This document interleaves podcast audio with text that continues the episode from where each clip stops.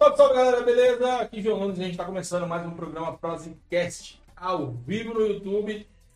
E é isso aí, estamos aqui com os nossos integrantes. Fala aí galera, beleza? Boa noite. Boa noite, galera. Como é que vocês estão? Ótimo. Bem, João. Graças a Deus. Graças a Deus, né? E estamos aqui com o nosso, com o nosso convidado, Thiago Júnior. Boa noite. Júnior.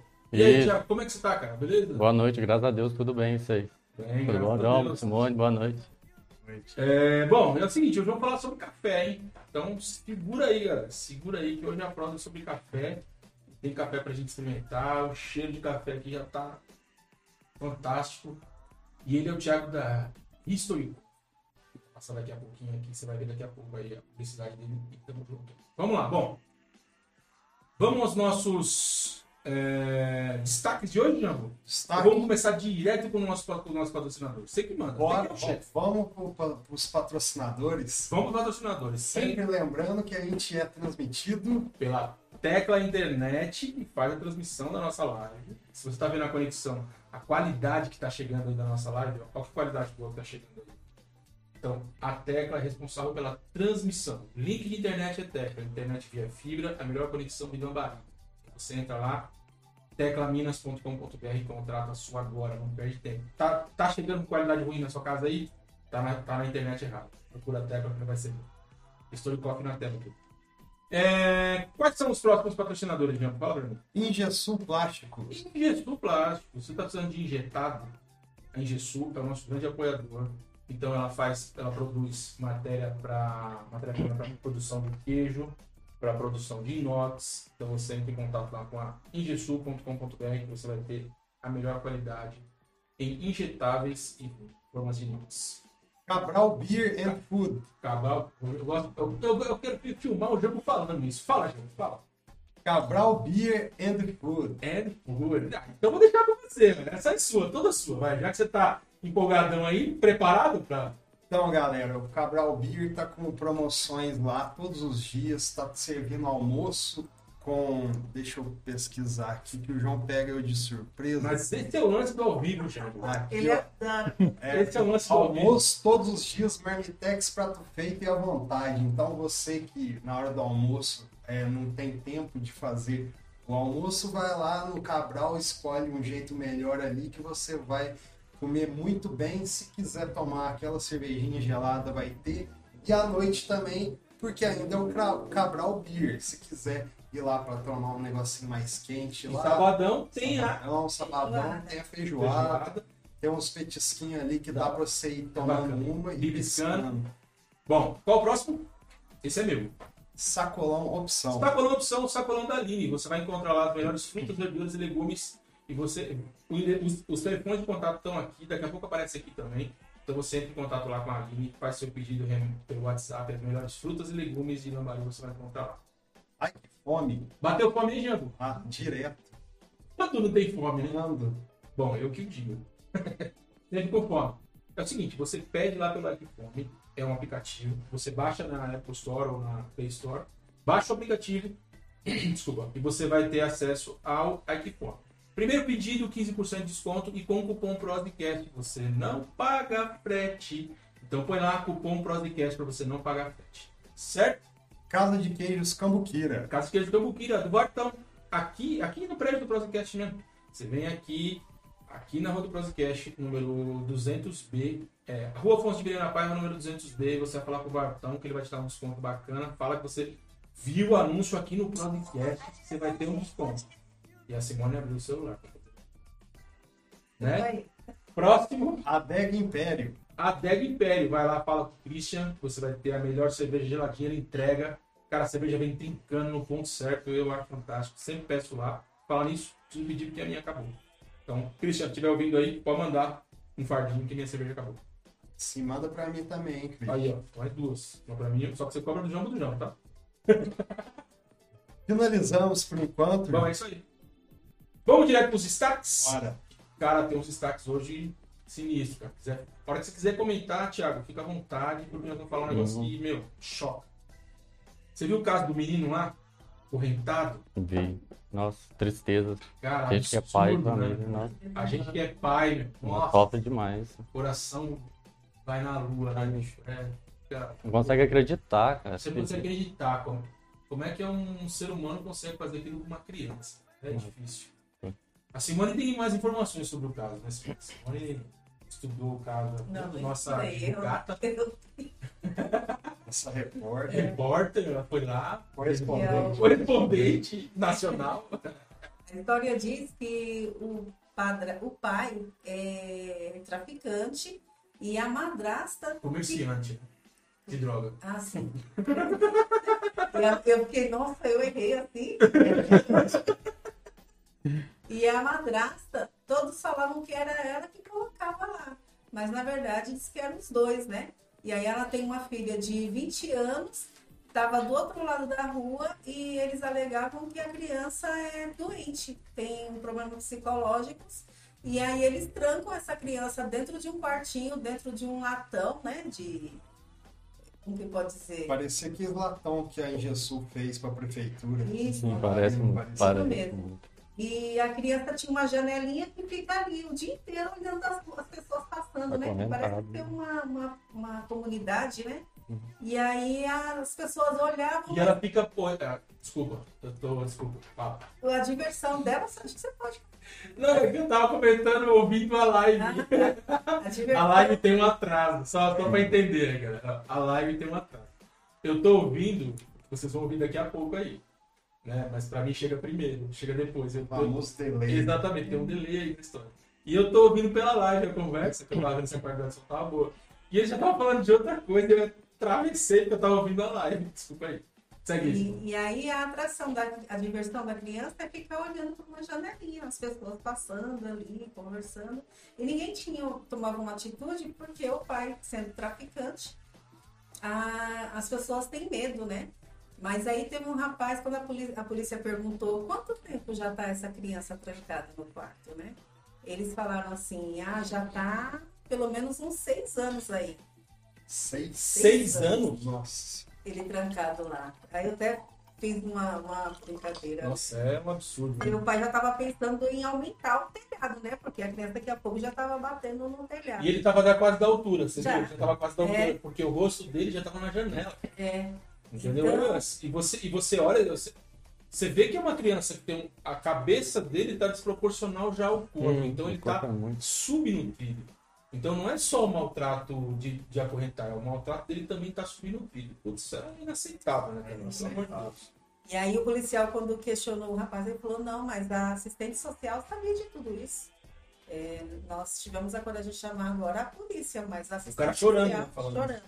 Mas a assistente social já sabia disso. Aí deu- quando foi focar a imagem, eles distorceram tudo, então não deu para ver bem, né? Mas acredito que a criança defecava lá dentro daquele latão, urinava, né? Ela vivia ali dentro. Aí a madrasta falou assim, como se fosse uma coisa normal, falando, ah, mas ele fica solto às vezes. Vezes, tipo cachorro. Como, É, como um cachorro, né? É, não, mas ele fica solto. Quando a gente sai, a gente só não ele lá. E a menina andando, ouvindo, assistindo. O policial até falou, você tá assistindo aí Acho um que vídeo, né? é, é sério, eu acho. É, ela tava assistindo alguma coisa, só que tava lá na rua, do outro lado. Aí falou, não, mas ela não tem nada. Não, vai Ela é de maior. Ela é maior de idade, Maior tem de 20 idade. anos. Rodou também. Todo mundo não pode cabeça. deixar uma criança na mão dela? Ela vai é louca. Então ela não podia sair na rua. Aí agora a gente tem o, contra, o, o contrassenso, né? Nos Estados Unidos, uma criança agrediu a mãe fora de controle, uma criança agrediu a mãe. Desculpa, galera, que eu engasguei com água. A criança agrediu a mãe. E aí o que aconteceu? A polícia chegou, meteu o spray, a- o spray é, de pimenta na menina, nos olhos, na boca. Nove anos de idade. 9 anos de idade. Jogou spray de pimenta pra controlar a menina, algemou, botou no camburão e levou, velho. E falou, não, ela tava incontrolável. Ah. Porque Caramba, bicho, Eu fico é. imaginando a cena, né? Então, Nove né? anos. Aí você fala, e aí, cara, aquela cena que você olha, você- vê que ela é Ou a grande. menina tá com é capiroto no corpo. A menina é grande. É como é que chama a menina do. do daquele filme lá, como é que chama? Filme de, de terror aí, como é que tem que ter o nome da menina? Emily. Emily. Emily. A que vira o pessoal. É. Aí o que acontece? Meu, mesmo se for assim, cara, o policial, ele. É que lá existe uma outra coisa, né? Lá, a pessoa pode cometer crime, pode ser presa, algemada na cadeia com cinco anos, a partir de 5 anos de idade. Se, se, se, o- se uma criança de 5 anos der um tiro na outra, presa e fica guardado lá o tempo todo. Que presume-se que ela já sabe o mal que faz. E lá, armas lá é liberada, né? Uhum. Então é mais É. ou menos assim que o negócio que a banda toca lá. É doido, louco. né? Ah, estilo de, de criação de cada país. É um negócio muito louco. Hoje eu vi é, na Dinamarca tá tendo um, um programa infantil que o personagem principal ele tem o pênis gigante. Nossa, E, e o pênis dele parece que tem vida. Eu não sei direito porque eu não vi o desenho, mas falaram lá que tinha o pênis e o pênis dele tem meio que vida. Olha que, que desenho educativo pra criança. maravilhoso, né? Mas eu vou falar pra você, antes assistir o desenho de um pênis que tem vida que fica lá num tambor acorrentado. É, É. é. Nenhum dos dois é bom, né? Mas Não. menos mal o, o, Acho que a gente ainda o tá desenho. perdendo, né? Ainda tá perdendo. Bora pro outro destaque? ó? Bom, bora, bora pro outro destaque. Júnior, se quiser, Thiago, se quiser falar alguma coisa, eu cismei que você é junho. Mas é Tá bom. Thiago Junho. É. Também é junho, né? É, o pessoal, tem alguns que me chamam de Júnior. Tem gente que chama de junho? Tem. Mas vamos, vamos, no, vamos no Thiago. Outro destaque? Manda pros próximos destaques. É a vacina de Oxford que é, teve 76% de eficácia. Isso aí já passou de ano, né, João? Passou, 74, 76. 76, 76. Tá bom. já tá Mas bom. sabe que o Luizinho veio aqui, Luizinho não, Tocha. a Totinha veio aqui Uhum. e falou que depois que ela for aplicada, essa eficácia dela pode diminuir, cara. Porque ela começa, começa a dar mais resultado, né? Uhum. Você coloca em mil pessoas, pode diminuir então, a eficácia dela. E aí hoje tava, a Mirza estava aqui. A Mirza da Física Estética, que está na tela aí, estava aqui. E aí ela falou o seguinte, que é, tem outras nuances aí que estão acontecendo em volta da vacina, Uhum. entendeu? E, por exemplo, é, tem coisas que vão acontecer depois da vacina, entendeu? Que vão ser boas, entendeu? E outras pode ser que ocorram que não sejam tão boas, entendeu? Mas que vai ser, vai ser bom a vacinação, vai vacinar, vai ser legal, entendeu? Positivo, Ela é vai mais se vacinar. positivo do que É mais positivo que negativo. Mesmo porque não deu para saber ainda que vai ser negativo, Uhum. entendeu? Então, É tudo muito novo, né? é muito novo, né? Uma, A certeza de um nada. teste de vacina demora quatro anos para eficácia de uma vacina. Ainda mais com esse tempo curto. que Exatamente. testar, né? Entendeu? Teve um tempo curto para testar as pessoas, entendeu? E existe um risco, né? Mas é um risco pequeno, entendeu? Bem pequeno, é um pouco- bem pequeno, entendeu? Mas existe. Mas tem que tomar. Bora tomar, Mas de gente. risco, vai de risco tá com risco. Eu vou. Não, então, tem que tomar, bicho. Não Risco jeito. tá correndo muitas mortes também. A gente acha que é pouco, mas não é, né? E, e agora vocês viram que o vírus está com uma variante? Tem. Tá, Sim, tem uma variante. Não, mas aí você pega. Pena que não é Brasília. né? Olha, olha, ver, olha pra você ver como que é. Olha pra você ver como que é. desculpa, é que você achou sem graça que eu sou. Não, na verdade, não, na verdade, Não, você quebrou a minha piada. Ah, Outra variante. Mentira! Olha aí. Você não falou que Eu era. falei que tinha uma piada nesse tempo que eu fui lá e Eu nem lembrei. Vamos, vai entrar não. Estraguei o seu setup, mano. Pô, aí eu tinha preparado um setup da hora. Ô, desculpa, Na, cara. daqui uns três programas eu conto. Nossa, desculpa. Vai estar com vacina lá no alto também, ó, a- o, o assunto, aí eu mando ela. É, desculpa aí, cara. Ah, de boa. Desculpa, mano. Puta. Cara, foi sem querer essa. Eu não imaginei. Eu não imaginei que você ia lançar essa. Você falou que tinha uma piada, mas você não falou qual. Então, o, o desenrolo ia dar nela, entendeu? Ia dar na variante e na Brasília? Não, só na variante. Ah, então tá bom. Beleza. Bom, vamos falar com o nosso convidado. Vamos falar de café? Vamos falar de Vamos falar café. de coisa boa? Falar de Uhum. café? Pô, é o seguinte, ó, a gente tem uma, a gente tem uma coisa legal que aconteceu hoje aí, cara. Quê? Tem, lógico que tem.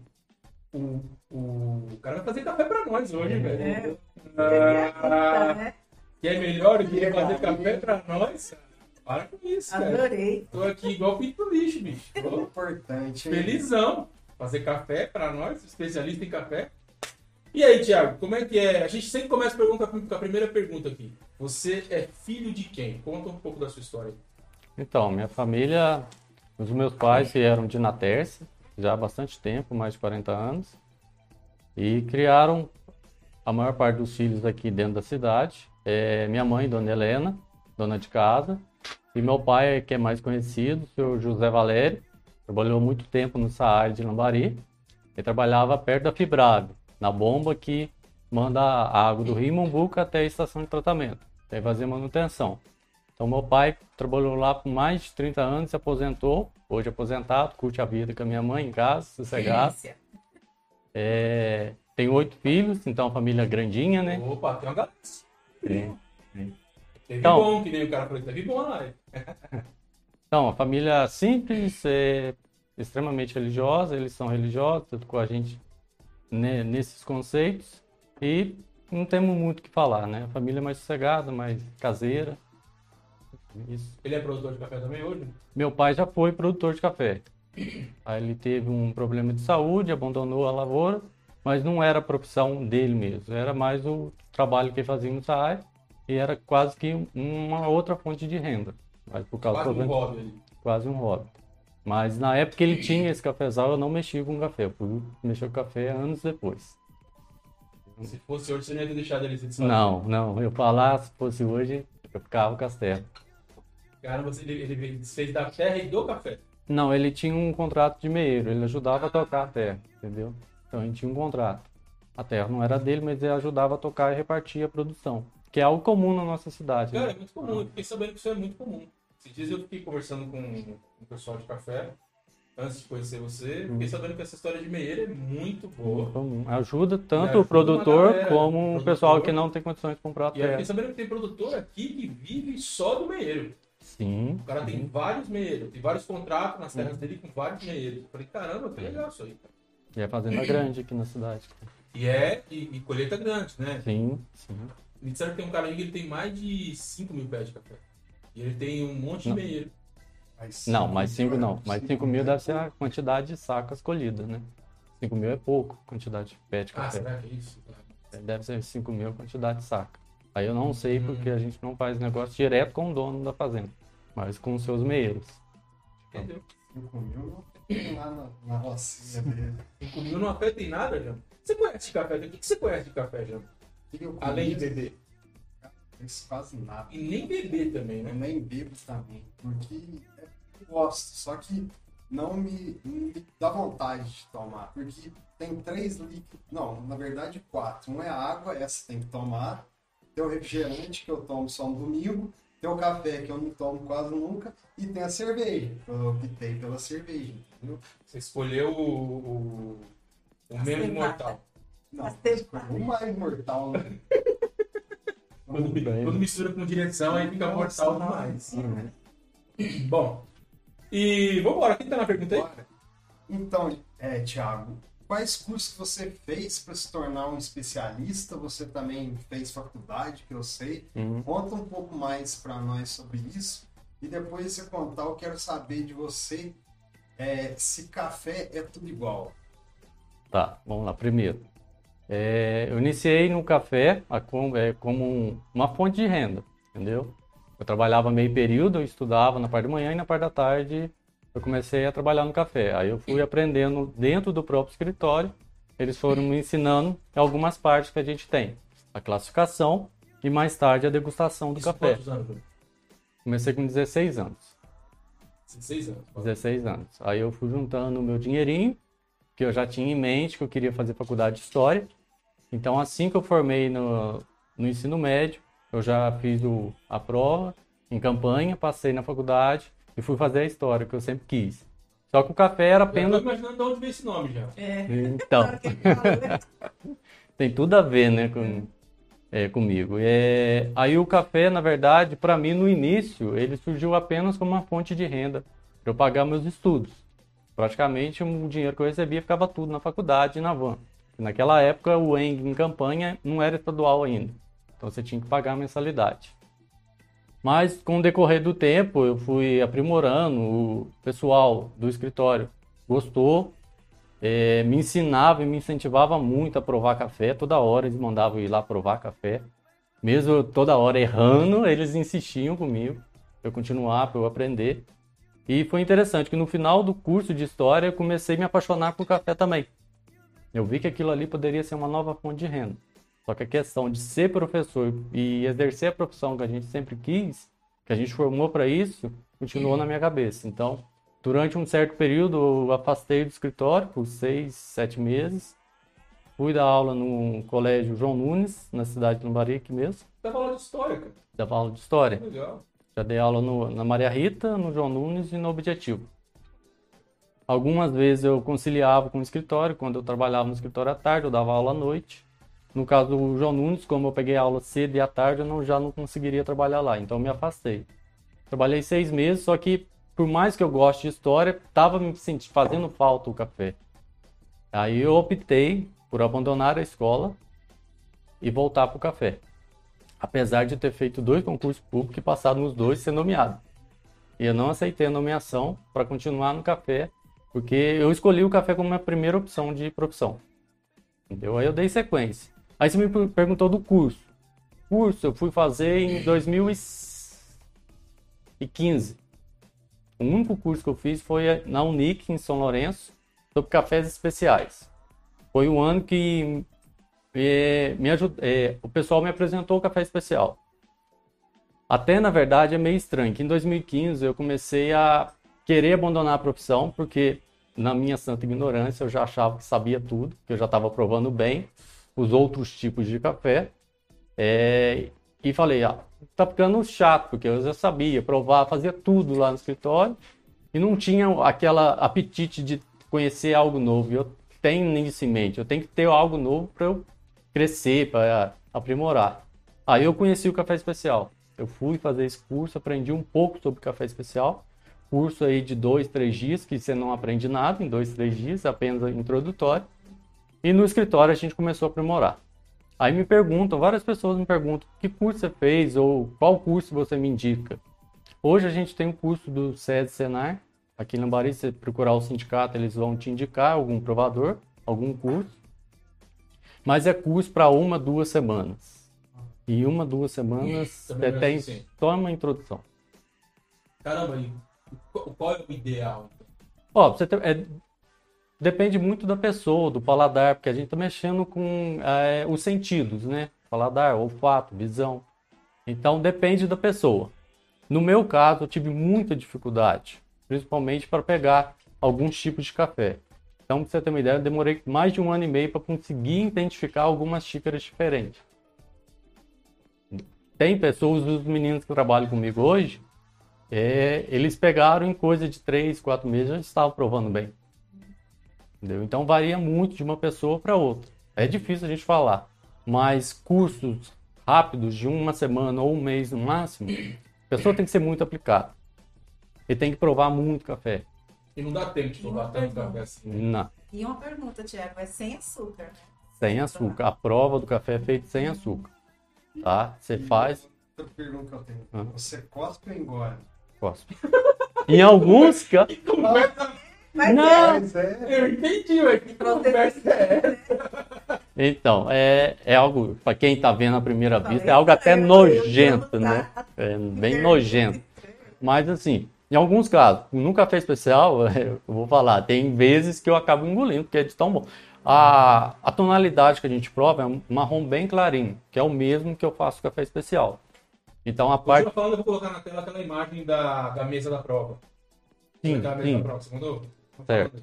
Então a tonalidade é a mesma que a gente utiliza para o café especial. Então eu consigo, na hora da prova, até engolir os cafés melhores, algumas vezes. Mas é, tem dia que eu provo 70, 80, 90 xícaras de café. Nossa, Então é muito. Não, é porque não engole, entendeu? A maior parte você não engole, você gosta. Só que fica o gosto residual na boca, né? Aí você sempre tem que estar lavando, tem sempre uma xicrinha de água na frente pra você estar de amostra para amostra, você lavar, você não contaminar a amostra do outro. Entendeu? Aí você vai lavando a boca, vai para tentar identificar as características de cada café. Mas assim, eu questão, café com insônia para dormir, para mim não tem nada. Eu tomo 7, 8, 9 xícaras por dia e mesmo assim consigo dormir. Olha só. Cara, ah, não, não afeta mais, né? Não não afeta mais. É é profissional. É, profissional ou dependente, né? Independente, é. Tinha uma pessoa aqui que está entre nós, que ela ficava. Se ela não tomasse o café naquele dia, à tarde.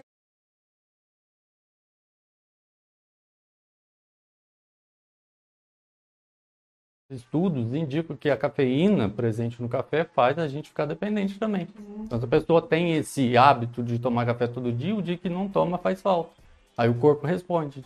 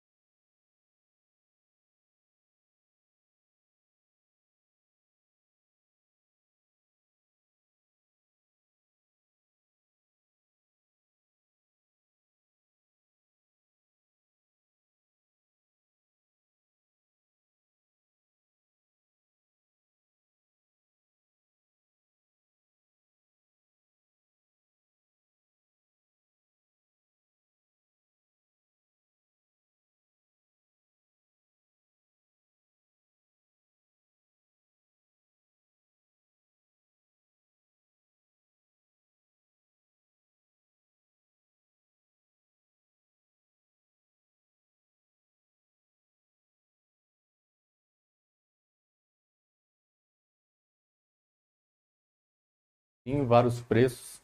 Então, o processo que a gente Sabores e cores. sabores e cores. O que a gente está tentando fazer no café, que foi feito pela Associação Norte-Americana, é tentar trazer o mesmo conteúdo e qualidade do vinho para o café. Só que essa ideia da prova é desde 1908, 1909. O café tem várias bebidas que a gente identifica. A- começando da mais fraca. A mais fraca é a bebida Rio, que a gente denominou como Rio. Acima dela a gente vai ter a bebida riada, depois a gente vai ter a bebida dura. Trazendo em cafés comerciais. O que, que são cafés comerciais? Cafés que são torrados com torras mais escuras ou cafés para o cotidiano, o dia a dia. Vamos deixar o especial para uma outra parte para explicar melhor. Isso. É, o que, que tem de gosto nesse rio e nesse riado? Lembra muito iodo ou cloro. Quando você entra no hospital, aquele cheiro de hospital, Hum, é o mesmo cheiro, o mesmo odor e o mesmo sabor. Como... A pessoa fala, mas você come, é, você tomou iodo? Não, o cheiro lembra nossas papilas de algo que poderia ser a mesma coisa de terra. Quando chove, aquele cheiro da terra, não, pa- não parece estar com gosto de terra na boca? Aham. É a mesma questão. Então, o cheiro do iodo lembra, remete ao café. Quando a gente prova, o mesmo cheiro vai ter o mesmo gosto no café. Então, é algo pra gente que já está acostumado horrível. A gente, aquele a gente põe na boca e já gospe rápido, né? Porque a gente nem consegue ficar muito tempo lá. Aí, o, aí tem a Não, diferença. mas peraí, então o café que a gente consome no dia a dia e que vende na prateleira do mercado de 10 reais é o pior café que existe. Sim. Hum, Em alguns casos, a maior parte dos casos, sim. Tá? De 7 reais, 6 reais. É porcaria. É é, café queimado, né? Eu vou explicar certinho com o processo de torre, o porquê que a gente chega no, no café tão queimado assim. Então a gente tem a bebida Rio, que é o gosto muito forte de iodo. Até na amostra, se você cheirar, tem um cheiro forte. E depois tem o arriado, que é um leve odor de iodo. Quando a gente prova, o riado foi o que eu mais demorei para pegar, por isso que eu demorei mais de um ano para conseguir identificar. Eles brigando comigo, tem, tem. Eu falar, não tem, mas tem. O, o riado é Mas tem. tem. E tinha, eu não sabia. Tinha, você Na não época, conseguia perceber. Não conseguia. Porque assim, a primeira vez que você prova, os primeiros sabores que vem na boca é o amargor natural do café duro.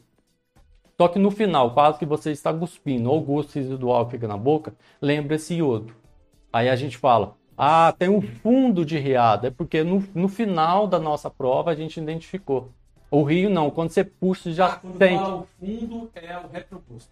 É o retrogosto ou no final, quando você já está quase cuspindo o Ah. café, aí você identifica aquele sabor diferente. Para você, o café no começo é bom, é, a hora que você está quase cuspindo já muda. Então é questão de segundos, assim, você já faz a percepção. Caramba, velho.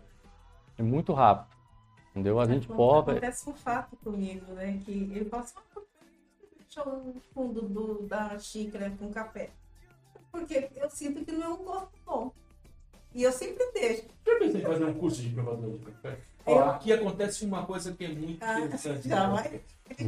Aqui acontece o seguinte, eu tô deitado aqui. Eu tô prestando atenção. Acontece uma coisa aqui que é muito interessante, Tiago. O, o, o cara veio aqui, o, o, como é que chama ele? Canadense. O cara que se veio aqui, o cara é professor de inglês. O Arrow. Jambo, o Arrow. Conhece o Arrow? Ele veio aqui e o Jambo saiu daqui com o inglês enjoado. Veio uma fotógrafa, pessoal de fotografia, eu saí daqui achando que minhas fotos eram lindas. Uhum. E veio um psicólogo e ela saiu daqui achando que ela era psicóloga. Veio o pessoal aqui que veio, que leu, como é que é? É o corpo O explica. corpo explica, ela tava explicando o corpo meu, do meu filho, da minha filha lá em casa. E eu acertei. E é E ainda Né? acertei. No... um curso aí. Né? Um curso de três horas. É, de Né? Mas deu pra. É, Correspondência da personal. né? é da personal, é. é. E no YouTube. Aí, agora, ela tá fazendo um curso com você aqui É, agora. café. É. Eu Cara. Amanhã de eu vou manhã, acordar amanhã de manhã, eu vou tomar café da manhã com ela. Ei, lá vem a história. Então, mas aí no caso você deixou um fundinho. Eu acho que eu, sempre deixo. eu acho que eu consigo explicar. Hum. Café, quando a gente, no nosso cotidiano, que a gente acostumou, a gente toma o café sempre quente. É difícil alguém tomar café gelado. É. Porque quando tá gelado, a pessoa já não quer mais tomar, ou gosta, eu falo, não, tá ruim. Porque fica um gosto amargo muito forte. Entendeu? Uma tendência. Já o especial é algo totalmente contrário. Quanto mais esfria o café, melhor ele fica, melhor você consegue pegar as notas dele. Porque o outro vai. é, quanto mais esfrica, é, é, esfria, é, mais apresenta as qualidades ou os defeitos do café. Eu identifico o defeito. É mais o defeito. É É.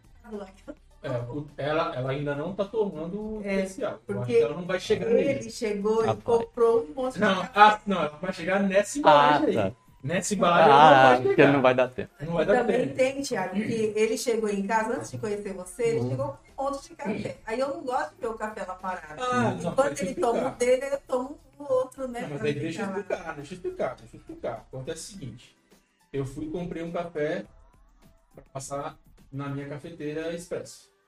Só que o café não passa, porque ele é muito fino. Uhum. Aí eu deixei de canto. Só que para eu tomar no dia a dia, eu tinha pego um pilão. Né? Aí botei lá, o pilão passa lá. Zoado, mas passa. Na minha cafeteira. Aí quando eu conheci você, bicho, você me trouxe o seu café. Seu café, o primeiro, o, esse aqui, cadê ele? Pode Tá ali ser ali atrás. atrás. Pega pra mim, Guilherme, por favor. Ele, o primeiro café que você trouxe, o dourado, ele não passa na minha, Não, tem a moagem mais na minha cafeteira. Entendeu? Aí, ó, vamos, vamos separar aqui. Vamos separar o joio do trigo. Esse aqui é o café.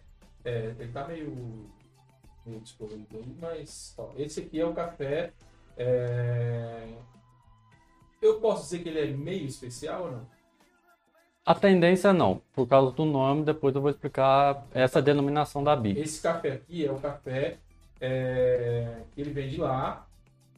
Esse aqui tá 12. Mas se ele falar que viu no Prozcat, ele vai pagar a barato. Tá?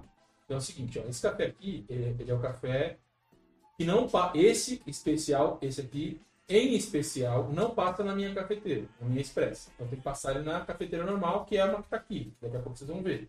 Certo? Aí esse aqui, ó, esse café aqui, ele é fantástico. Ele passa na minha cafeteira. É sob medida, né? E, cara, nossa senhora, é uma pena que a internet não tem cheiro. Vocês vão pirar no cheiro desse café. Mas vamos em frente. Segue aí. Tá. É, aí o último, tirando esses cafés comerciais, é o bebida dura. O que, que é duro? Duro simboliza algo rígido, né? Então o duro seria o amargor. Amargor no café é ruim, mas não é. No comercial não chega a ser ruim. É algo mais característico, mais de um café com alto teor de grãos verdes ainda, ou algo característico da região que apresenta um amargor muito forte. Então o duro, na denominação comercial, é a melhor bebida que tem. Acima disso, a gente vai ter os cafés especiais, tá? Aí na tabela que a gente faz a partir da SCAR, que é a Associação Norte-Americana de Cafés Especiais, a gente vai dar nota para vários quesitos de café. O café para ser especial, ele tem que ter 80 pontos acima. 80 pontos é o raso. Então é um café que apresenta um leve adocicado, não tem amargor, mas as notas características a gente não identifica. A Conforme- classificação é de acordo com aquela imagem que você mandou pra mim? Não, aquela lá é a rota de sabores. Ah, Tá? A classificação, não sei se o pessoal vai conseguir ver, a partir dessa tabelinha. dá pra ver, mas tinha que ser mais perto. É. É, não, deixa, deixa pra lá. Então, aí são vários quesitos. É, o 80 pontos, conforme vai subindo a pontuação, indica que o café apresenta mais doçura, mais acidez, mais corpo, apresenta as notas características, chocolate, rapadura, caramelo, frutas cítricas, fru- é, é, mais floral, aroma floral, tá? Alguns casos com fermentações lembra vinho, aí quem gosta, tá? É algo bem diferente. Alguns lembra limão, laranja, tá? Então, a gente tem essa imagem que aí que eu te mandei, a gente tem a roda de sabores, tem Eu- todos os eu sabores. sentir nesse café seu aí uma, um frescor. Sim, é o que a gente O- chama. Nesse, nesse aqui, ó. Nesse aqui. Uhum. Eu senti um frescor. Na verdade, esse, quando eu comprei ele, eu pontuei ele em 80 pontos.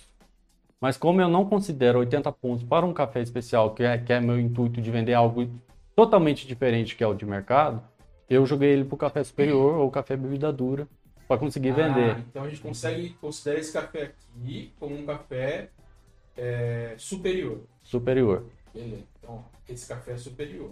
Não é o especial. O especial é esse. Isso. Continua. Tá? É, então, aí depois do especial pode chegar até 100 pontos. Porém, a gente não teve essa pontuação ainda mundialmente. Acho que a, a pontuação mais alta foi 95, vírgula alguma coisa, que eu não lembro mais, 40. Mas não é o cara que ah, esse café é tanto bom. Não, ele segue a tabelinha e Segue a tabela. soma dá tanto. Isso. É. Muitas pessoas falam, mas é algo subjetivo. Não, a gente parte de vários princípios para a gente dar nota. Então, são profissionais treinados, calibrados. Antes de qualquer concurso, esses profissionais se reúnem fazem uma calibragem para ver se a pontuação está batendo, para depois fazer a análise dessas amostras.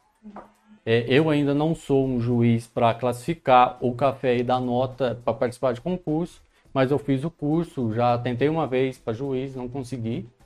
Tá? E agora, para fazer esse curso para juiz, tem que ter o Key Grader, que é o. Aí você pode dar laudo para o café.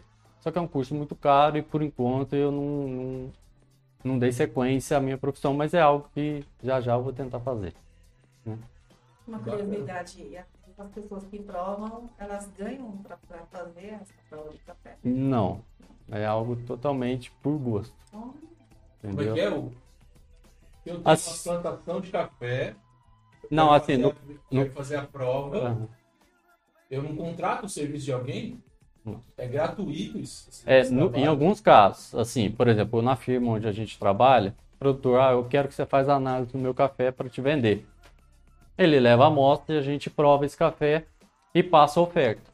Se ele vender bem, se não vender, vender para outro, pessoa que fez uma outra prova diferente, ele pode vai e vai- vende para outro. Não cobra nada da pessoa. Entendeu? A gente fica só com o serviço, tudo bem. Mas é, é questão, a gente tem uma afinidade com quase todos os produtores da cidade, assim como os outros. A maior parte que passa os cafés com a gente é revendido para a gente mesmo, entendeu? E nesse caso, acho que você perguntou, foi do concurso, né?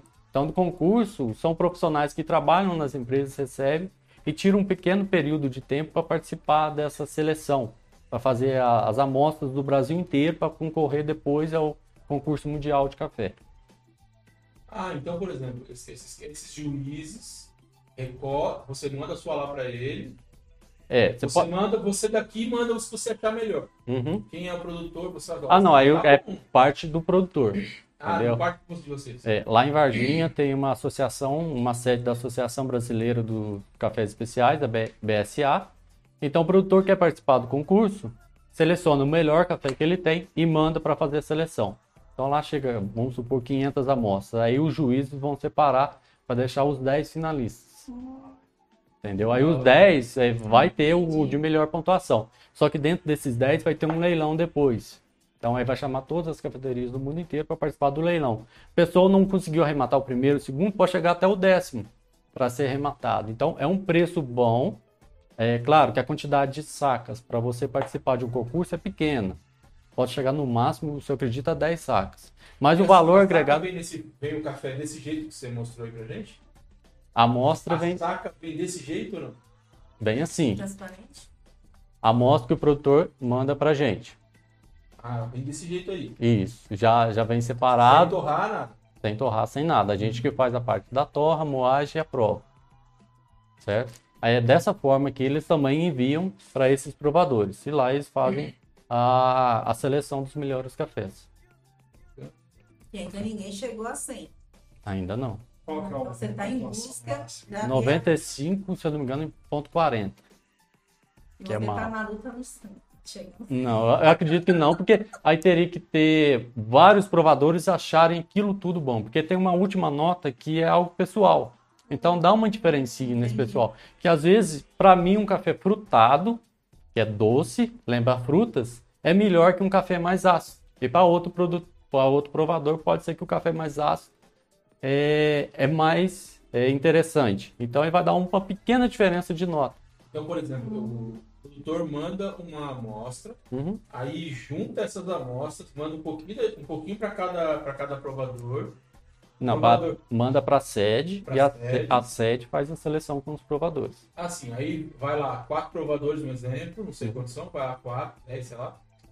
Provam o mesmo café Mesmo café, e eles pontuam o café, Uhum. os juízes, né? o juiz. Eles pontuam o café e esse café ganha uma nota X. Isso, aí faz a média de todas as notas que cada um deu e a média final é lançada para esse café. Entendeu? Mas é algo muito próximo. A diferença é mínima de um provador para outro quando está muito bem calibrado. Mas aí os juízes ficam com a plaquinha levantando com a nota? igual- Não. Aqui é, placa.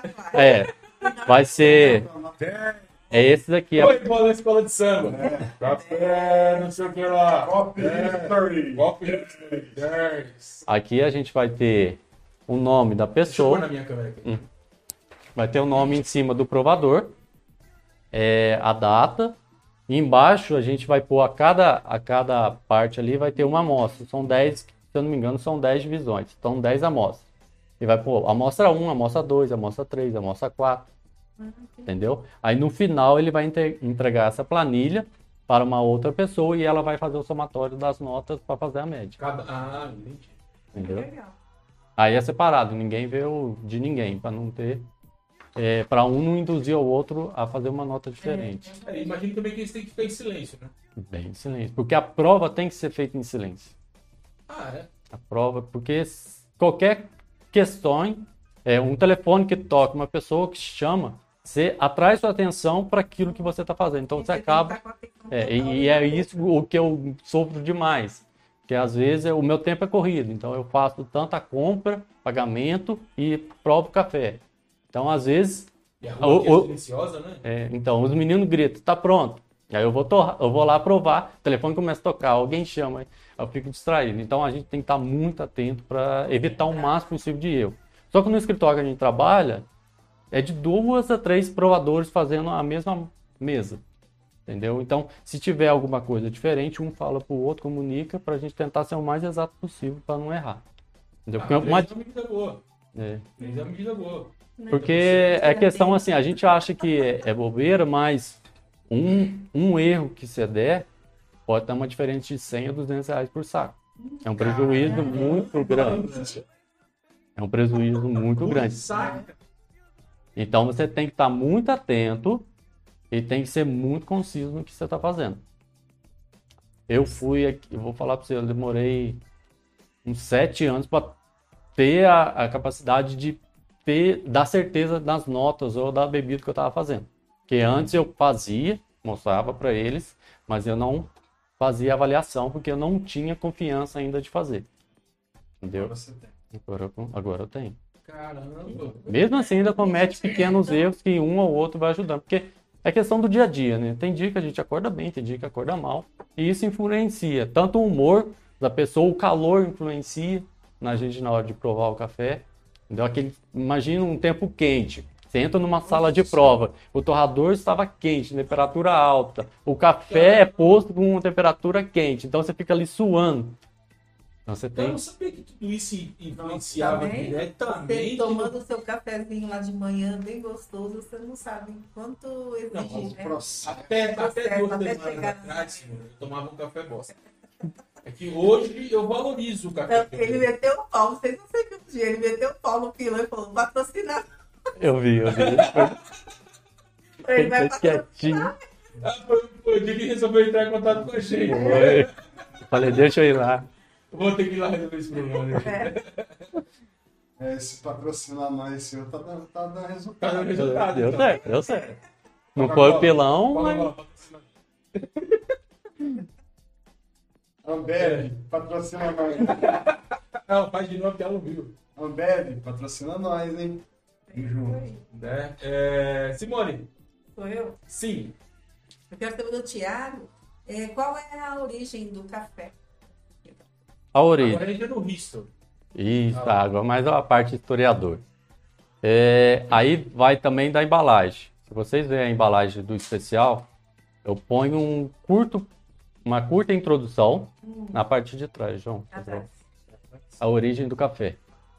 Há uma pequena introdução sobre a origem. O que eu pensei? Alinhar a questão do café e trazer um pouquinho de história em cada embalagem. Então, a cada edição que eu fizer desse café, eu vou tentar trazer uma história diferente, uma curiosidade sobre o café. Aí a primeira que veio em minha cabeça é a origem do café, como o café surgiu. Até pouco tempo atrás eu não sabia. O café surgiu, na verdade, não se tem uma data exata e nem quem descobriu. Criou-se a ideia de um mito. Aí, se é verdade, a gente não sabe. É um pastor etíope, é, árabe, que ao ver suas ovelhas atravessando a montanha e comendo um fruto vermelho, percebeu que elas ficavam saltitantes, energizadas, elas não paravam, não dormiam, ficavam pulando, pulando, pulando. Ele ficou curioso, aí foi atrás delas, viu ela comendo esse fruto e decidiu pegar o fruto e comer. Ele percebeu que deu um, um, um algo mais revigorante, ele ficou em estado de êxtase e animado. Ele percebeu que é algo diferente. Recolheu essa planta, esse pedaço de planta com os frutos, levou até o mosteiro da cidade, mosteiro árabe, e mostrou para o, o, o monge responsável, falando: Ó, minhas ovelhas estavam mastigando e realmente, você comendo esse fruto, você fica de uma forma diferente, você fica mais animado. O monge, naquele momento, pensando com um período que, vamos falar de 575 mais ou menos, anos antes de Cristo, ele pensou: ah, é algo demoníaco. Como uma planta você comendo vai dar energia para você, você vai ficar saltitando. Falou, joga isso fora. Jogou no fogo. A hora que ele jogou no fogo, entrou no processo de torra do café. Então- aroma. falou, O aroma "Ai, incendiou o mosteiro inteiro. Todos os monges saíram para ver o que estava acontecendo. Aquele cheiro tão agradável. Rapidamente o monge retirou os frutos que estavam na fogueira e decidiu triturá-los e pôr na água para usar como chá. E eles perceberam que, aquela, que aquele conteúdo, que aquele chá que se formou de café, na verdade não tinha nome na época, dava energias para eles. E aquilo para eles foi sensacional. os monges utilizavam, árabes, principalmente períodos à noite para fazer oração. Então eles precisavam ficar acordados. Aí utilizavam dessa fruta, triturada, moída e posto com água, para aguentar períodos longos de oração, dois, três dias. Isso. Entendeu? Aí, só que o café ficou mais é, preso dentro desses mosteiros islâmicos. Como a gente vai pensar no período da época, é, tem uma dualidade muito grande entre o cristianismo da Europa e a religião muçulmana que estava em efervescência na Arábia. Então, os monges queriam ficar restritos a esse conteúdo do café, ao consumo. Então, eles começaram a plantar as plantas dentro dos mosteiros, para ter o controle total. Só que isso começou a se espalhar rápido pela Arábia, até chegar na Turquia. A Turquia começou a espalhar para o restante da Europa. O café, quando chegou eh, na Turquia, a gente tem o primeiro cafeteria criada, aí depois tem o café turco, que é um modo de preparo também, através da infusão, e depois eu vou explicar o que é esse método de infusão. Mas a Turquia decidiu mandar para alguns países da Europa. Lembrando que a Turquia controlava uma boa parte do comércio marítimo na Europa.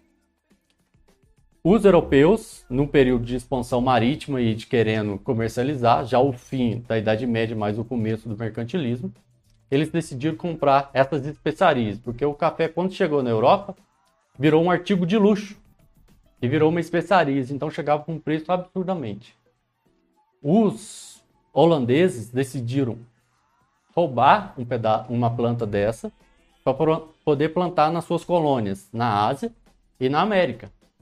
E deu certo. Eles, como tinham controle marítimo na Europa naquele período, os melhores navios, e começaram um processo de colonização mais rápido que os demais países, eles começaram a levar o café para outras áreas. E finalizando para chegar no Brasil, porque senão fica muito extenso. Como que o Brasil conseguiu a planta para a gente ter a, a Ah, primeira. Não, não nasceu aí do nada. Foi Não, plantado. foi plantado. foi lá A origem do café, aí não é um mito, mas é, é verdade. É na Etiópia. A origem da planta em si é na Etiópia, mas ela se difundiu através da Arábia, da Península Arábica, depois para a Turquia, para a Holanda, até chegar é, à América através dos espanhóis, portugueses e holandeses. Só que chegou primeiro na Guiana francesa. E o- a coroa portuguesa queria muito essa planta também no Brasil. Lembrando que o Brasil é, é economia agroexportadora, então queria produzir também, além da cana-de-açúcar, o café para poder é, exportar para outros, é, para outros países, para outros reinos. O, então, o comandante da coroa o, pediu, o chefe gover- governamental do Rio de Janeiro pediu para o sargento Palete ir lá na Guiana para retirar essa planta. Só que estava sete chaves sob o comando geral da Guiana. E como que ele conseguiu? Seduzindo a mulher do cara. Seduziu E um é. esforço dele. e de presente ele ganhou uma planta. Aí trouxe primeiro para o Ceará e depois foi introduzida na Bahia e no Rio de Janeiro, onde teve ascensão. Um porto do Rio de Janeiro, aí começou a se espalhar. Mas o café em si, no Brasil, a gente pode falar numa grande expansão no Vale do Paraíba. Em 1907, 1908, até chegar em 1930, quando tem o boom do café no Brasil. O grande crescimento. Eu achava que era aqui no Nossa, Brasil. pra mim também, pra mim foi descoberto o café é aqui brasileiro, levou pra lá e lá eles qualificaram. E quando né? fala café etíope, já a marca por ter sido os primeiros já ganhou destaque mundial. Então todo mundo quer provar o café da Etiópia. E realmente tem um, sabor diferenciado. Gente, mais gostoso? Mais doce? Ele é bem mais encorpado que o nosso. Depende da Nossa, região, mas aí eu achei mais Aqui na região tem café tipo? Não. E sabe como que eu consegui? Aí eu fui pro concorrente. Eu fui no BH e vi é, o Café Três Corações, ele tem uma e- edição especial do mundo. Então tem vários lugares do mundo. Aí eu peguei essa cápsula que eles estavam vendendo do café da Etiópia, levei e pus na minha cafeteira para fazer. É um método que eu consegui fazer. E aí? fica, e fica bom? Bom, Fica bom. você pegou a cápsula, A cápsula. Só que não servia na minha cafeteira. Aí você abriu. Aí eu abri ela, pus no meu cachimbinho e fiz. caraca, brasileiro tem- Não, sempre- sempre- Brasileiro sempre dá jeito. Dá. né? Eu não ia ficar sem provar. Na história, né? Que o rapaz pegou e foi lá e Sedu- ah, seduzido. seduziu, né? Ele ficou seduzindo ela e ela falou assim, eu te dou. Só quero só a plantinha. Só a Só plantinha. uma plantinha. Já me serve. Só uma plantinha. Tem um objetivo de plantação. Não é só plantar. Ô, vamos pro chat, Jango? Bora. Vamos lá. É, todo mundo que tá no chat aí que tá mandando pergunta, é, é, boa noite, comentário, muito obrigado. Pode continuar falando aí que eu vou estar lendo no decorrer do programa. Vamos começar aqui. O primeiro de hoje foi Adriana Matos, boa noite pessoal. Patrícia Marques Oliveira, boa noite a todos. Boa noite. Patrícia Marques, você conhece? É, ela estudou comigo na faculdade, em campanha. Luiz Cláudio Nogueira, boa noite. Fala, Mini, como é que tá? É, aqui a Patrícia Marques. Opa, vamos falar do melhor café. Olha, É. tá com moral. O, o Mini falou também que o seu café é sensacional. Virei, virei Ele freguês. comprou, comprou. É, ele comprou. Cer- Importamos o mini também. Cerveja nenhuma é melhor do que café. Conta outra, Mini. Você tá querendo ganhar quem com essa? É, Rafael Santos, boa noite. Já provei o café, realmente é excelente. Um café especial e diferenciado. E Rafael, conhece? Rafael Santos? Preguei seu já. Preguei. Então, seu. eu peguei. A Patrícia Marques, amo café e estamos em uma região com cafés excelentes, de excelente qualidade. Gosto sempre de experimentar, mas o café do Thiago é companheiro de todas as horas, é muito bom. Moral, hein, Thiago? Olha. Ah, vou falar pra você, você. Quem não experimentou ainda, bicho. A hora que experimentar, vai dar moral. Vai entender. Vai entender, vai entender. Então, a Patrícia fez uma pergunta aqui, daqui a pouco a gente vai voltar com a sua pergunta. E lembrando que para fazer pergunta não precisa mandar mais superchat, não. Só fazer que a gente, se der um tempinho aqui, a gente lê. Mas- Se mandar superchat, a gente pergunta na hora. Exatamente. Muito bem colocado. Ajuda é bem-vinda, E sempre. você, a, a pergunta ela vai entrar conforme a sequência que ela for entrando ali e a gente tem um, um caminho a seguir aqui, né? Então, só que se você mandar o superchat, a gente lê a pergunta na hora. Ele para de falar o que ele está falando e lê a sua pergunta.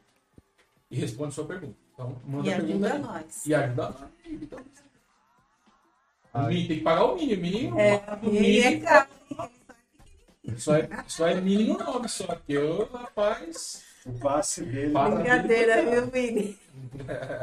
Se o, o- o- ele, ele é da categoria The Voice Kids, mas o passe é só do The Voice. O passe dele é do The Voice, ele tá pra noite ainda.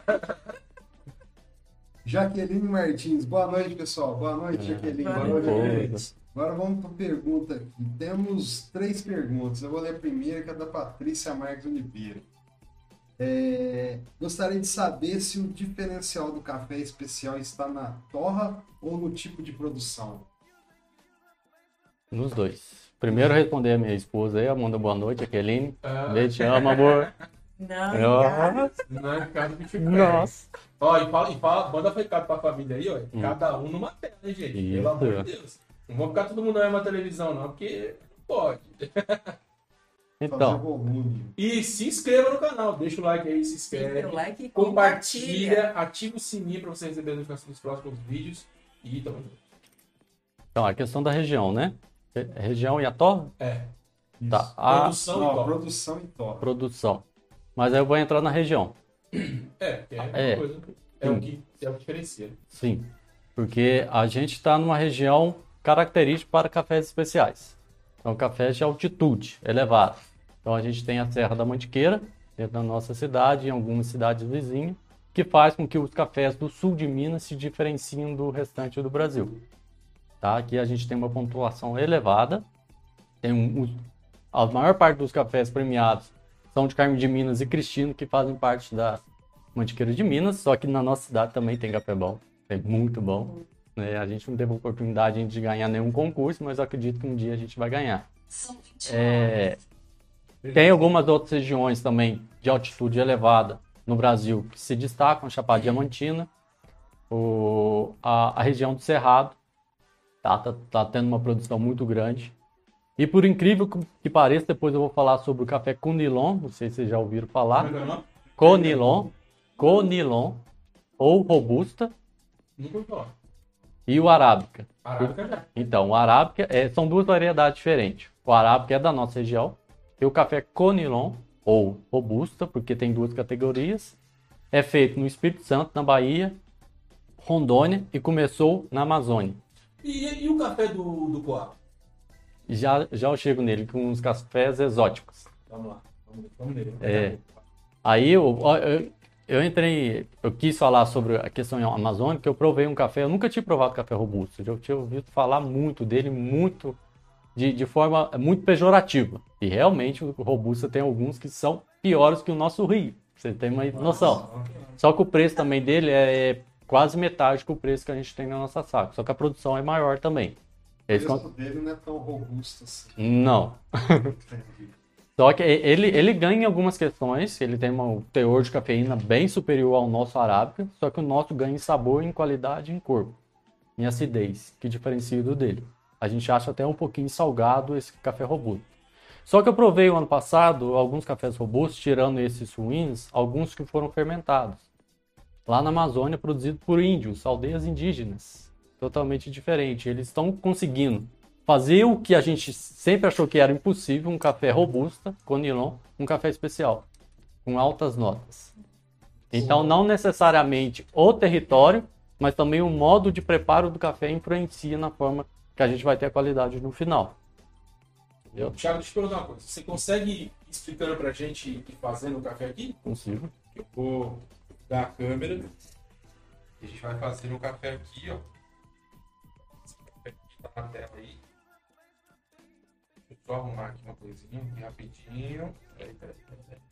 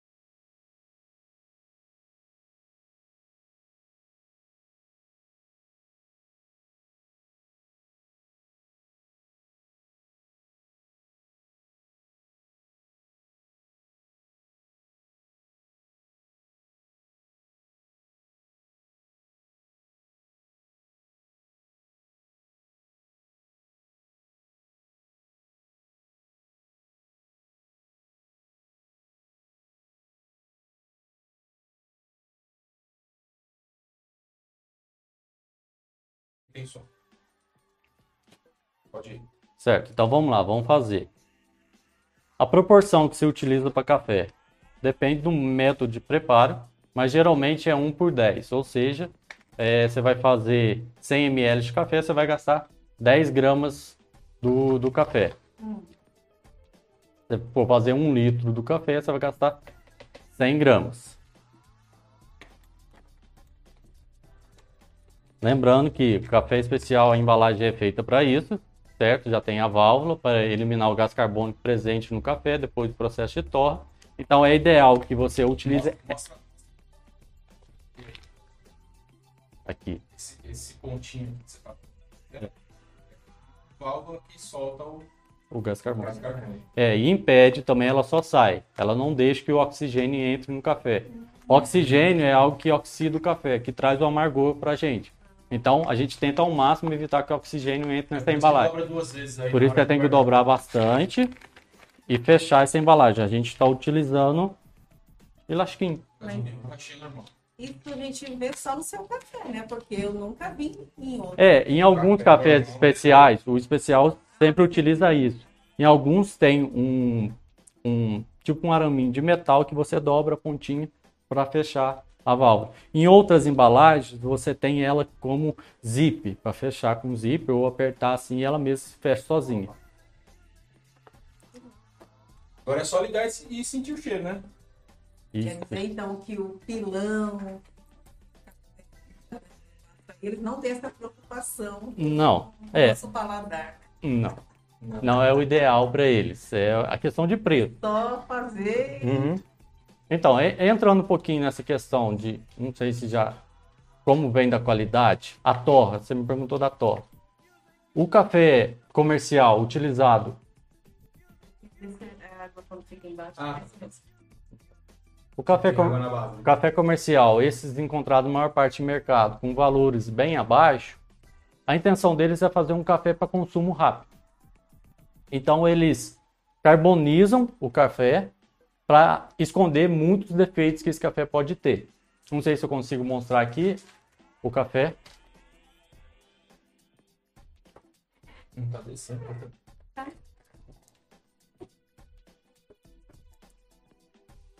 Tá não. É, galera, ao vivo acontece. Tá pegando fogo, bicho! Já pensou? Tá descendo ali? Tire, tire e põe, Thiago, por favor. Aí, agora põe.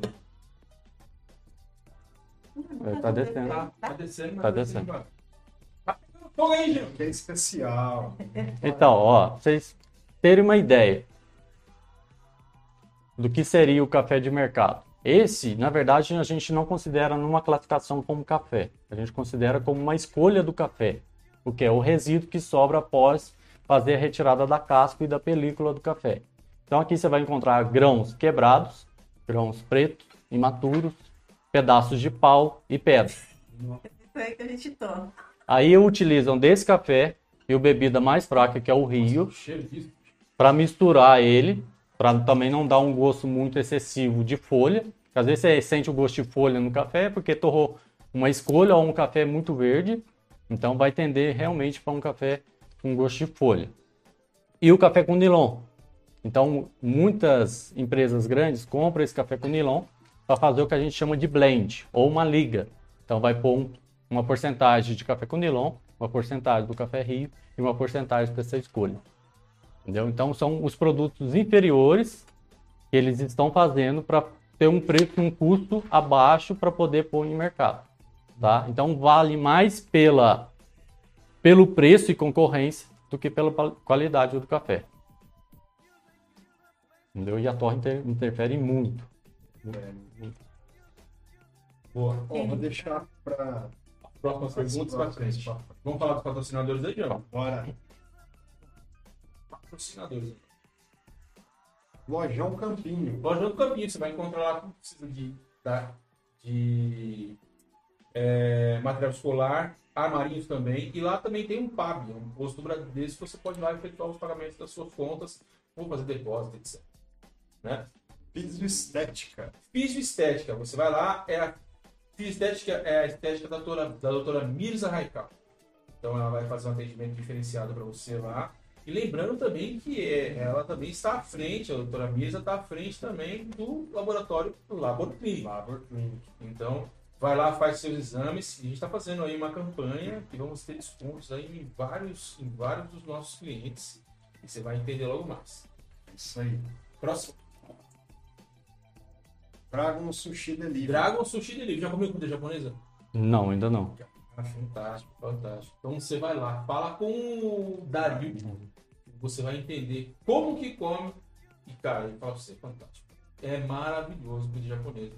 Tem uns, começa pelos fritinhos, pelos enroladinhos, cara, bom demais. Arroba Dragon Sushi MG, vai lá falar com o Dario que ele vai te ensinar como é que come. E se você já conhece, é só pedir que ele vai entregar pra você. Certo? Pizzaria John Marques. Pizza de John Marcos, a melhor pizza esfirra de Lambari. Esfirras doce. Cara, tem uma pizza que ele vai mandar pra gente aí, que a gente tá esperando ela chegar, que ele tem novidade no cardápio aí. Então ele vai mandar pra gente uma pizza aí pra experimentar, que é boa demais. Então fica ligado aí. E já pode pedir sua esfirra lá no John Marcos, que é esfirras a partir de 12 reais ou 8 reais. É isso, João? Não É. direito agora. Mas é isso aí. Pode chegar de lá que é bom demais. Contabilidade J de Lourenço. Você que quer abrir o seu escritório, quer abrir o CNPJ, quer fazer a apuração fiscal e contábil da sua empresa, entre em contato com o escritório J de Lourenço que você vai ter toda a consultoria necessária para você fazer essas atividades. Entre em contato, o telefone dele está aqui na descrição do vídeo. J de Lourenço, entre em contato lá. Drogaria do Luizinho. Drogaria do Luizinho, tá? Você vai ter aquele atendimento diferenciado, aquele atendimento, é, como é que ele diz, já? É, é, farmo, farma, ele fala palavrinha lá, farma, farma social, é isso? É é? Ele tem um atendimento diferenciado de um farmacêutico, entendeu? Que ele vai te ensinar, vai te explicar o que funciona, como é que não funciona, e vai ter os melhores preços da cidade. Você vai lá na farmácia do Luizinho, que você muito bem atendido. Luizinho, aquele abraço, melhora pra Eles você. entregam em casa. Ah, e o Tochinha não traz pra vocês. Traz pra vocês aí com todo prazer, com um sorriso, né? O sorriso estampado no rosto, que é o tempo todo, né? Ele não consegue esconder Ele não o consegue queijo, esconder o queijo. queijo na boca o dia inteiro, né? Precisei do meu remedinho de pressão e ele trouxe Na hora. comodidade Na do hora, meu lar. na hora, na hora. Então precisou é só falar com, com eles lá que eles vão tentar fazer aquele atendimento bacana pra você. Olha o cheirão desse café. Nossa senhora, Hã? meu amigo. passar pra cá, nem o pessoal tá em casa. Nossa senhora, cara, que fantástico. Já tá na hora de beber ou não? Tá na hora, né? Tá na hora de beber? Ave Maria, vamos tomar um agora, pretinho. Então, aí já é o preconceito, pretinho. É. É, porque quem, quem tá mexendo com o especial já quer cortar essa ideia de pretinho, né? Como é que é? É, porque quem mexe com especial, na verdade, assim, quando desde criança você ah, tem uma tradição na família falar, vamos tomar aquele pretinho, entendeu? Então você quer um café escuro. E Ah! muitas pessoas relacionavam o café escuro preto com forte. Então por isso o extra forte. Extra forte é que torrou mais que o tradicional, que já torrou bastante. É, torra demais.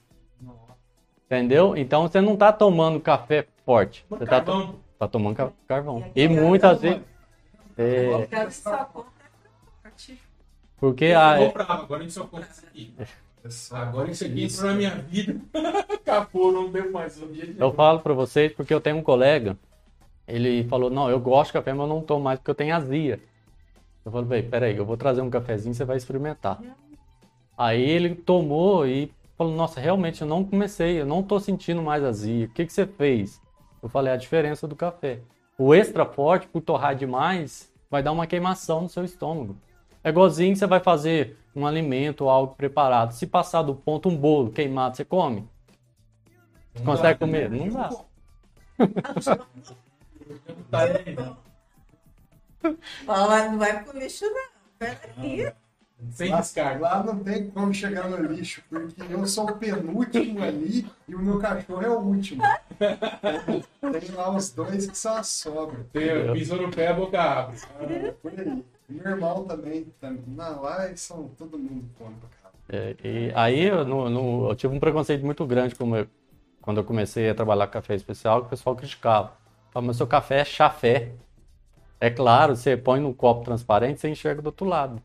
É por causa da torra. A torra é clara, não vai sair um café preto escuro, vai sair um café marrom. A cor, a cor é indiferente ao, A qualidade. É, A qualidade. Não, como é que é? A cor não tem nada a ver com qualidade do café. Ah, tá. entendeu? Você pode ter um café um pouquinho mais forte, porque o café especial, cada café você tem que fazer um processo de torra diferente. Se o café é mais ácido, você tem que torrar ele bem mais claro. Se é um café que você quer valorizar a doçura, você tem que torrar ele um pouquinho mais escuro. Entendeu? Porque é os processos químicos do café no no- durante o período da torra. Caramba. Entendeu? Só E que aí, é você mesmo que faz a torra. é, na verdade, eu e os meninos que trabalham comigo. Entendeu? Aí, os- mais os meninos eu fico só na Que parte da... manda um salve pros caras aí, bicho. É, o Marcinho e Marco Antônio. Isso aí. É, aí, então, o café é uma torra clara, mas não tem nada a ver de chá, né? E uma questão, eu- aí já vou cortar. Garrafa térmica. Hum, O quê? eu falei pra ele. Garrafa né, térmica. Mas eu utilizo lá em casa, entendeu? Porque eu faço um cafezinho cedo e minha esposa também gosta de tomar um cafezinho na hora que ela levanta. Só que o período que a que eu acordo e ela levanta é um- tem uma diferença. Então, ponho na garrafa para ficar quentinho, né? Mas não é o ideal. A garrafa, ela pode até preservar é, a temperatura do café, mas ela oxida mais rápido esse café. Então, o café dentro da garrafa ele vai ter mais amargor. Você fazer o café e pôr na garrafa e beber, tudo bem. Agora, se você deixar um certo período de tempo depois beber, você vai perceber que ele vai ficando mais amargo. A Simone falou assim: vamos, vamos levar. Eu falei, vamos levar a Vamos garrafa levar a garrafa sei quer como eu falei, matar? você tem que matar o cara. Ele, ele faz café especial, ele é provador de café especial. Quanto- térmica, Quanto mais. Assim que fez, tomar é o Tomar é preferência. melhor, né? É, Então, falar nisso, acho que já fez, não já? já fez. Já. Vamos tomar? Tá na hora de Vamos tomar. Vamos Então tomar. vamos tomar, que a gente tá. Você vai tomar? Vou tomar. Você não vai tomar, não? Você vai Vou passar tomar mal. um pouquinho. Só um gotinho? Então tá bom. Então, Thiago, fica à vontade aí. Fica à vontade, quiser servir na, na caneca do Prosecast aí, fica à vontade. Tem xícaras aqui. Lembrando que é o seguinte, essas canecas do Prosecast, presta aí, João. Essa Essa caneca, É essa diferente, caneca né? aqui do Prosecast, essa caneca é a caneca do Jambo, tá escrito o nome dele aqui. Essa caneca do Prosecast você vai encontrar lá na, aqui no Prosecast, Opa. né? E se você precisar de brindes como essa caneca, como este chaveiro aqui que eu vou dar um pro Thiago hoje, eu já dei um chaveiro, né? Já, Já já. deu chaveiro pro Thiago. Já ganhou outro chaveiro. Esse chaveirinho aqui do Prosecast, se você quiser esse chaveirinho aqui, certo? Você tem que participar do Prosecast, aquela participação ativa, né? Isso. E, e aí o que acontece? Isso aqui, esses prints que você viu aqui, são produzidos pela gráfica Paiva.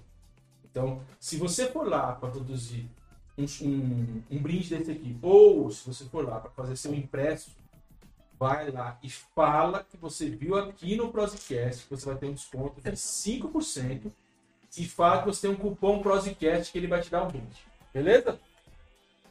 Então é isso. Esse foi o. Agora vamos experimentar o café, né, Jambo? Vai Ah, vou tomar uma xicrinha, nada. Eu quero, eu quero caneca. Não, a caneca. Sabe o. o... o. Thiago? Pode ser. Ah, não, você não. Então deixa, deixa, deixa. Eu. Manda uma xicrinha mano. Esse mano não é pra derrubar as coisas, não. Destruindo Só- as coisas. Só pra. Pode pôr, pode pôr, pode pôr. Eu. Ó, não sei se vocês estão vendo aí, mas ó. Vai jogar pra não O. Alex, essa xícara aí, ele chega a ser cômico. Ó, e ele toma até em cima o café dele. Ô, Júlio, a gente podia fazer uma, uma caneca do Pop Risco ali pra dar pra galera aí. O que, que você acha? Pode ser. Eu tenho uma só lá em casa. Você tem uma? Eu tenho. Ô, Zé, vamos alinhar isso aí. Vamos fazer essa, essa caneca do Pop Risco É. pra gente sortear pra galera?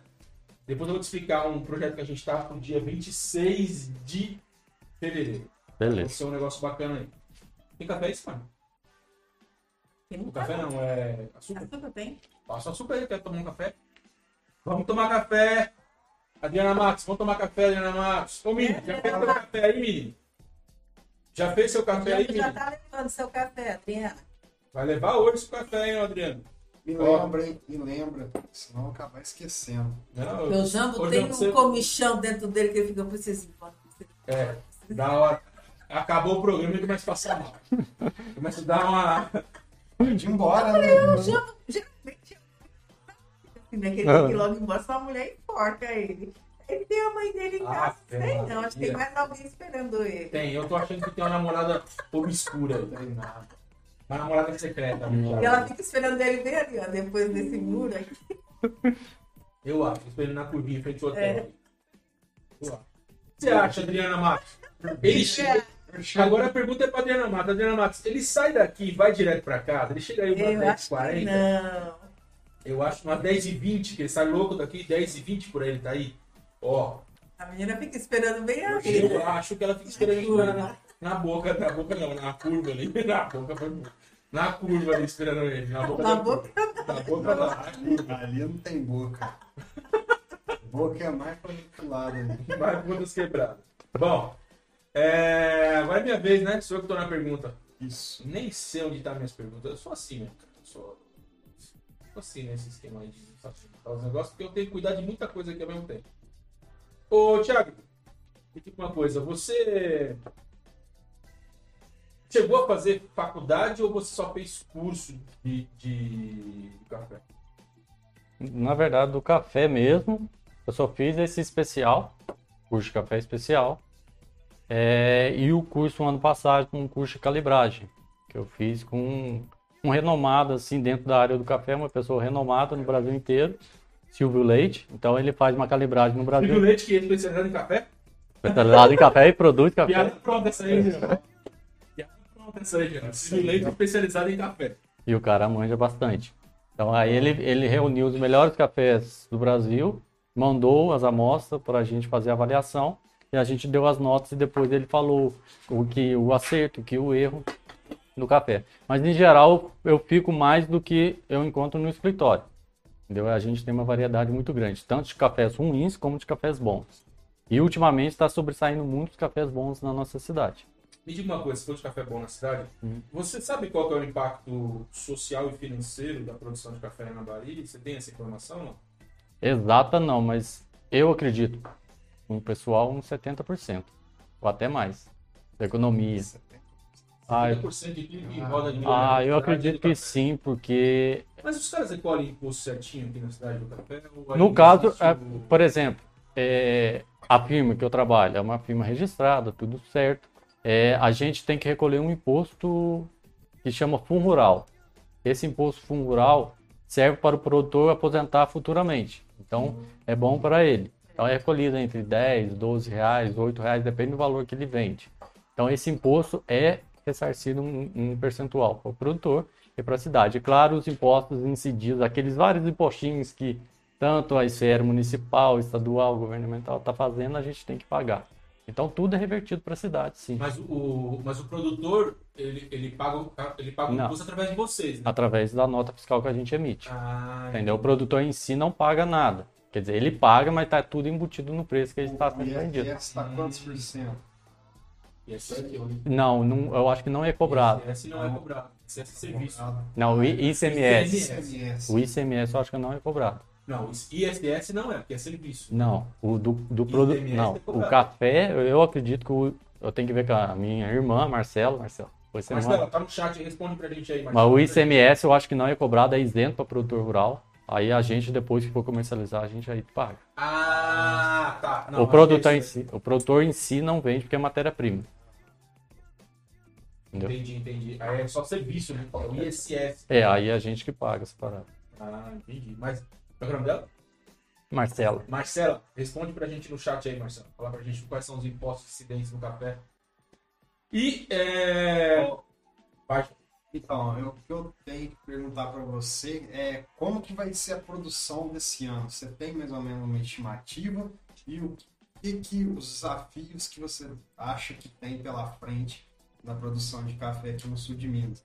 E eu também queria saber de você se a pandemia impactou em alguma o coisa. jogo ele, ele concentra três É, perguntas. vamos É igual aquele repórter O jogo é bom, ele quer, ele quer Bom. ferrar o cara. louca dele. Ele quer ferrar o cara. É bom por vez, É, cara. Qual foi a primeira dele? Tem que Que é concentrar. uma, é uma mais ou menos parecida com a outra, aí tem uma final. Se fosse eu responderia a palavra, qual foi a primeira? Porque eu já esqueci. Posso responder igual jogador de futebol? Vai lá. Eu acho. Graças a Deus. Graças a Deus, velho. Foi um bom jogo. Manda, amigo. Fala aí. Então, é, a produção, até bom tocar. Por exemplo, a produção mundial, acredito que hoje está aí por volta de 160 milhões de sacas de café. 160 milhões de sacas. 160 milhões. Cada saca tem 60 quilos. E cada uma custa 400 e poucos reais. Não. Hoje, é, depende do café, né? Não, A gente tá fal- É porque a gente está falando de várias bebidas, várias diferentes. Uma Aqui, é- média aí. Hoje, um café de bebida boa, 630. 600 pau. Quando a gente veio morar aqui em eu comecei a acompanhar o número do café. Tava 416, 404 Então, anos atrás. É, mas é estranho porque no final do ano, antes da gente fazer o recesso, tava 450, beirando 500, às vezes 500 e pouquinho. Na época da panha de café, foi vendido 420, Aí 450. cai.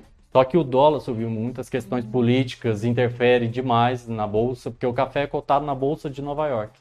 Então qualquer impacto social lá fora, ou E econômico, aqui político, também, né? Aqui sim, sim, Na não, bolsa lá, é, lá e aqui. B3, né? na Ibovespa.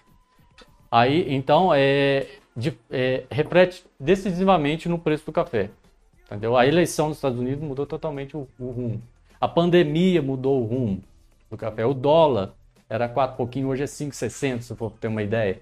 Então, eu como o café é cotado em dólar, Aqui tá 5,36. 5,36. Você põe assim, o café antes era 100 dólares, uma saca. Você põe um café a 5 reais, vai dar 500 mesmo. Só que hoje está 120. Se você for ver no preço, subiu 20 dólares só. Só que é 5,60. Entendeu? Aí essa, essa diferencinha realmente sobe. Entendeu? Mas você tem uns cafés inferiores, você vai comprar 450, 480, 500, depende do, do produto que vai oferecer. É... Peraí que agora eu perdi a É, pergunta. o- Olha lá. os desafios que tem. Então, aí, lembrando, ó, são 160 milhões de sacas. O Brasil estima-se que no último ano agora que passou, colheu mais de 60 milhões de sacas. Ou seja, a gente corresponde a 30% da produção mundial do café.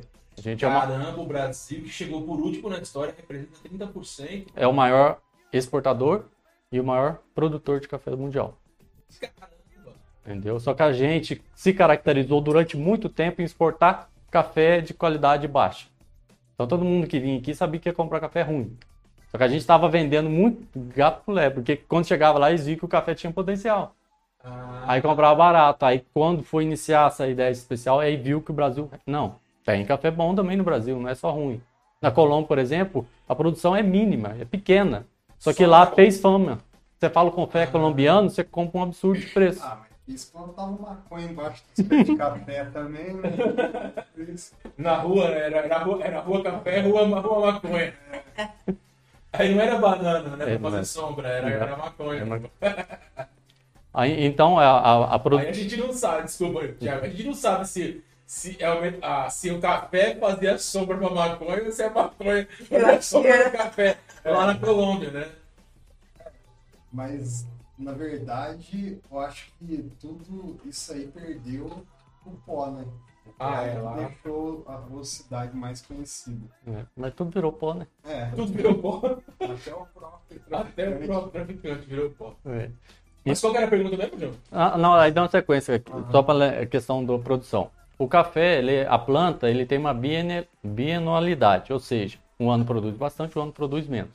No ramo que deu bastante café, ele não vai produzir, vai produzir no outro. Ou seja, um ano vai ser de safra boa e um ano de safra baixa. Mas isso impacta no mercado ou não? No último ano, acredito que a gente teve 60 milhões ou até mais. Nesse está se estimando em 45 milhões, uma quebra de 15 milhões. Só que aí a gente, uma quebra às vezes pode ocorrer até mais. Que a gente tem no período da panha, pode ocorrer chuva. Se o, se o É, grão, é, não, se o grão tiver maduro no pé, a chuva, uma chuva forte ou uma chuva de pedra ou um vendaval pode derrubar esse grão maduro que está no ponto de colher no chão. Então ele perde aquela bebida que o café caiu no chão, entendeu? Muito da bebida fraca é ocasionado pelo grão que caiu no chão. Entendeu? O contato com o chão faz. Pode pegar, então? Pô, até pode, só que se cair você já tem que recolher e não dá tempo. Ah, Entendeu? Como a colheita é algo excessivamente rápido, você tem que colher, já tacar no, no terreiro no secador, eles já limpar já vender, porque a quantidade é alta, não tem tempo de você chegar já varrendo e limpando. Então eles colhe tudo, põe dentro de um pano, recolhe o pano e leva para o terreiro. Entendeu? E os grãos que ficam no chão, depois que terminar a panha de café, aí eles vêm varrendo e vão lavar esse café que ficou no chão, que a gente chama café de varreção ou varrição. Aí retira a pedra e fica os grãos. Só que os grãos já perderam lá. Aí passou por um processo de fermentação que perdeu a bebida. Dificilmente bebe. Só os que colhem mais rápido. Inclusive tem uma pergunta de fermentação aí no chat, não tem? Acho que tem uma pergunta de fermentação. O que você acha de café, de produção de café fermentado, quer ver? Alexandre. Ó. Tiago, você já fez fermentação de café? O que você acha dessa técnica que promete aumentar a pontuação do café? Mas essa é a pergunta. Mas calma aí que tem, você está continuando o raciocínio ainda. Eu marquei Isso. ela aqui. Tá, aí a produção, então estima-se que vai diminuir esse ano. Aham. O impacto da pandemia. Pra gente, que em geral não teve tanto, porque o comércio nosso não fechou. Por ser um comércio essencial, o produto, se ele ficar no pé, ele perde. Então os apanhadores de café tinham que vir, colher e tinha que ter a gente para comprar para revender esse café, senão Não ele perde. porque na panha eles não ficam em contato entre um com o outro. Fica. Na Não tem como. É, Na fica- hora de se Mas cada um tá numa rua, pô. Pra, pra fazenda, eles ah, é. na hora de locomover pra fazenda eles ficam juntos, mas na panha não estão juntos, cada um tá numa É, rua. cada um tá numa rua. Né? Uma rua e um pé, né? Isso. Tá? Então, teve impacto? Sim, porque tudo mudou, né? A gente, todas as questões, algumas firmas, por exemplo, ocorreu um caso esse ano que foi totalmente separado, que nunca tinha ocorrido. É uma firma que a gente vendeu o café, de repente o provador que faz a classificação para ver se está tudo correto para nos pagar, pegou coronavírus. Hum. Oh, desculpa, pegou. Você ficou sem É. responder. Aí é, a gente ficou sem receber, ficou um período até ele voltar. Então, Nossa. só que o produtor quer receber, né? Então aí ficou naquilo lá tentar explicar aquela situação complicada, né? Alguns entendem, alguns não.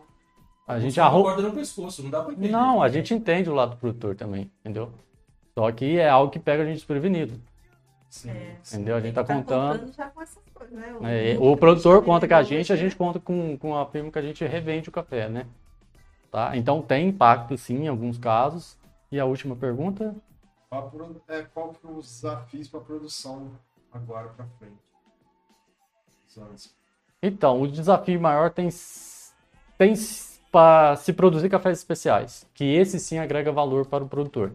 Só que Então, você acha que tem um certo movimento do, do produtor começar a, a fabricar, cultivar os cafés especiais? já já tá tendo. A Já gente tá tendo? a gente está na terceira onda do café. Terceira onda. do Terceira café. onda. A primeira Isso. É, são, são ciclos do café. A primeira onda foi quando o Brasil se transportou, em 1906, 1907, quando ele se transformou no grande produtor de café começou a exportar esse café. Então a gente tem uma produção em massa. Eu quero produzir café, independente se tem qualidade ou não. Então produziu, plantava café em qualquer espacinho de terra, estava plantando para ter maior possível quantidade de sacos para vender. Então essa é a primeira onda. A segunda onda começou nos Estados Unidos com a Starbucks a Starbucks ela inovou no processo de cafeteria. Então ela padronizou o seu padrão de torra. É uma torra escura, porém com café de qualidade. Ela produziu a ideia de cafeteria. Por que o seu café é meio, meio- Ele é mais sabor e menos intenso, é isso? Eu não tomei ainda o Starbucks para te dizer, mas muita gente fala que ele é muito amargo. Eu já, eu já tomei, eu achei fraco e amargo, mas tipo, eu não entendo nada. Entendeu? Eles têm um padrão, então eles compram aquele tipo de café. Então as pessoas vão numa cafeteria, vão para tomar um café, para conversar, para ler um livro. Então a ideia de cafeteria De graça. É pra, pra ver seu nome indo no Ah, copo. pra ver seu nome no Tá copo, tem a foto tá no errado. Instagram. Entendeu? Aí tem um, o boom do café na segunda onda, em que várias cafeterias tentaram na, na ideia de criar espaços não só para consumir o café, mas consumir outros produtos, né? Para a pessoa ter um lugar de lazer, não chegar ali, dar um cafezinho e pega e sai. Então eles têm como um local de lazer. E essa terceira onda veio com os cafés especiais. Aí são cafeterias especializadas, num processo de qualidade totalmente diferente das duas primeiras ondas. E a ideia de que levar o café especial para o máximo possível de público e o produtor produzir esse café especial. Entendeu? Então a, a ideia é trazer qualidade e menos quantidade. Aí já muda totalmente. A gente não tem a intenção mais de produzir uma quantidade elevada. Pode produzir pequenas quantidades e obter o mesmo resultado financeiro no final. Pode pode continuar. Então, a, a terceira onda que a gente entende é que a pessoa agora pode ter levar o café especial para ter na sua própria casa, como agora. Ah, Era difícil, an- antes só tinha em cafeteria. Muitas pessoas, come- quando começaram, a, a minha irmã ofereceu para um colega dela, falou, ó, meu irmão tá fazendo café especial, e ele nunca gostou de café e começou a gostar de especial por causa da Unique. Aí tomou e falou, ah, é igual da Unique. Falou, ah, não é. E ficou com o pé atrás. Ah, Aí ele foi, tomou meu café e gostou e começou a consumir. Entendeu? Então, É é um caminho sem volta. um caminho sem É um volta. caminho sem volta. Quem toma café especial, tomar o café Como especial. eu acho que se eu tomar mais um, eu vicio. Vou falar pra você. Nossa, e o Ah, que, que aconteceu, gente? Lembra que eu falei que eu não tomava fundinho? Eu tomei esse. Não senti o sabor. E, e realmente ele frio, ele fica gostoso. Ele continua mais gostoso. doce. Fica muito mais doce, né? Uma delícia. bom na boca. Cara, fica com gosto É, fica na boca. Outro café Agora a pergunta. Vai falar. tem vontade de ir já pro banheiro e já escovar, Escovar o dente. Agora eu vou fazer a pergunta pro Jambo. Jambo, retrogosto. Qual foi o retrogosto que você sentiu? Petrogordo, Rapaz, eu não sei explicar não. Mas que eu tô com um gostinho bacana na, boca, eu tô gosto de café. Mas eu não sei. Pode ser que tenha um gosto de baunilha. É diferente É daquela baunilha que você sentiu no cheiro aqui. Então, eu não tenho muito paladar. Caramelo. Caramelo? É, o Caramelo. caramelo, lembra mesmo. Caramelo. Pior que é. Caramelo. E eu a baunilha adoro. você sente aqui, ó. Cheirando ele. ó. Aqui, ó. Ó. Cara, é incrível o cheiro Café de do, do baunilha. Starbucks Cheira eu de- peço esse, baunilha. né? O de caramelo, Certo? né? Ela pede de caramelo. Você sente baunilha. Agora, o sabor que tá na boca é caramelo. Não, agora você falou, veio cheiro de caramelo. É muito, é muito legal. É, é as, no- é- legal. é as notas, realmente, são as três notas que a gente encontra nesse café. É a nota de caramelo, de baunilha, e uma que vocês não falaram que, que eu consegui pegar, pelo menos. Chocolate ao leite. Não é aquele chocolate Eu amargo. consegui pegar, mas colocando leite. Quando eu coloquei leite lá, eu falei, nossa, fiquei um, um fundo de Nescau. É um chocolate leve, não é aquele chocolate É. amargo, que amarra a boca. É um chocolate bem doce, bem agradável. Não é aquele doce excessivo, mas também é um gosto suave no É final. diferente, é diferente. É diferente. Gostoso, nossa. Ô, Thiago, se alguém quiser comprar esse café aqui, como é que o cara faz? Além dele procurar o Prozicast, que a gente Uhum. tem o estoquinho que você deixou pra gente aqui, além de se ele quiser falar direto com você lá, como é que faz? Então, a gente está no Casarão Verde, em frente ao Espaço Ideia. Lá a, a marca da empresa é na Terce Comércio Café, porque é o escritório onde eu trabalho. Tá? E a marca Coffee History é minha. Então eu trabalho lá, mas eu criei minha própria marca de torra de café. Café torrado e moído. Consegue Então, pedir lá pelo Instagram, arroba Consegue. Coffee History Lambari. consegue pelo Instagram, Facebook, WhatsApp É isso aí. Só, e Tá entrega. aqui, fala gente. se não achar a rede social, é só procurar pela nossa que vai achar. É, vai comprar do mesmo jeito, porque ele deixou aqui o estoque pra gente vender pra ele também. Então, só entrar em contato aí com a gente que você vai ter o cafezinho que a gente tá tomando aqui. E nós somos revendedores. Revende- Já tem revendedor aqui na barriga? Isso. Aí o pessoal vem aqui, a gente fala, ah, é ali. É ali, é ali na verde ali, ó. Ele Vai lá. Encontro. Tá vendo aquela casa que tem um nome feio pra caramba ali na parede? Tem um nome de Limerson bem grande. Mentira! É só ir lá. Caramba, meu, que interessante. Bom, é, Simone, pergunta. Então, Tiago, eh, você acabou dizendo para nós que eh, alguns anos atrás eh, o nosso café era exportado o ruim, né? E aí eu queria saber, hoje já não acontece isso, né? Hoje os nossos cafés bons, né, são exportados para fora. E nós ficamos com o ruim. Sim, na verdade, assim, o que era exportado, não somente o ruim. A maior parte era café duro, que a gente jogava como duro, mas era café especial já. Olha só. Entendeu? A gente- A gente classificava, a gente- eu classificava como, Então dinheiro dinheiro, poxa. quando eu não conhecia o especial, eu classificava como duro. Às vezes até um café fermentado, que depois vai ser pergunta, eu caracterizava, na, época eu achava que fermentado era ruim. Falava, nossa, o café tá fermentado, então é ruim. Aí eu jogava para baixo. Aí às vezes é pior que duro. O sabor desse fermentado, você tá falando da nossa? É, um, é algo mais azedo. Le- Por exemplo, um fermentação que lembra algo tipo um vinho. Hum, Entendeu? Um café mais Então, vinhoso. É isso que eu ia perguntar. O café tem álcool? Porque eu É, porque eu isso Não, é, não- É, é. é Tem um ah, eu, eu não sei. Eu não sei te falar as propriedades, mas acredito que, que ele lembra realmente um gosto de vinho tinto. Eu, eu consegui pegar um café desse e fazer. Nossa, me deu curiosidade. Entendeu? agora. Foi uns três anos atrás, quando teve a. Acho que é o segundo festival do café em Lambari. Eu participei, tinha uma banca lá e eu ofereci esse café especial que era com gosto de vinho. Aham. Só que eu, agora. Pode responder a outra pergunta, Pode, fermentado? Pode seguir, pode seguir. Então, tá. Então, fermentado. Eu não produzo porque eu não tenho plantação. Entendeu? Eu só compro. Ah, Entendeu? Não tem plantação. O fermentado aceito? Sim, em alguns casos sim, em alguns casos não. Eu acho perigoso demais. Por Pro- quê? Porque o processo de fermentação passa igual de um, de um vinho. Ah, errou na fermentação. Errou. É. Só que ali você tá, pode ter em contato com água, pode ser a seco. Eu não tenho muita noção, porque eu não estou na lavoura, eu não faço processo de fermentação, não fiz curso de fermentação. Mas em alguns casos que eu li, é, a fermentação é baseada no quê? Em fungos e bactérias.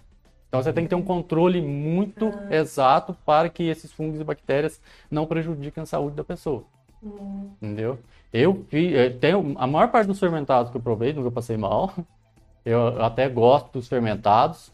Só que, que o, um pequeno defeito que eu acho neles, eles aumentam a nota, eles realçam algumas notas. Depende do tipo de fermentação. Eles realçam a nota do café e às vezes faz uma elevação. Mas também o café fermentado, ele dura menos que o café especial normal, café natural que a gente fala.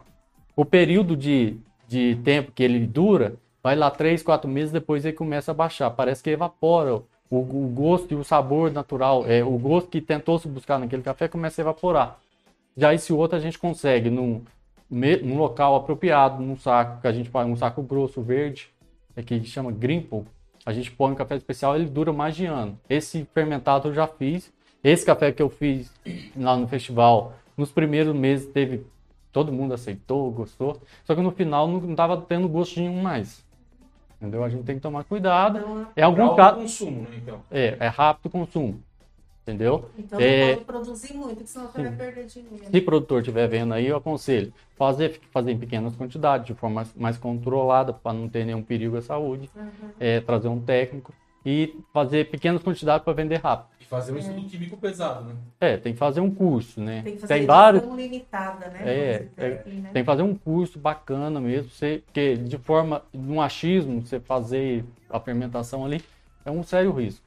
E além de que, lembrando que o café rio fermenta e perde a bebida, se você fermentar demais, esse café vai virar rio. Em vez de você aumentar a nota, você está diminuindo Tá o preço.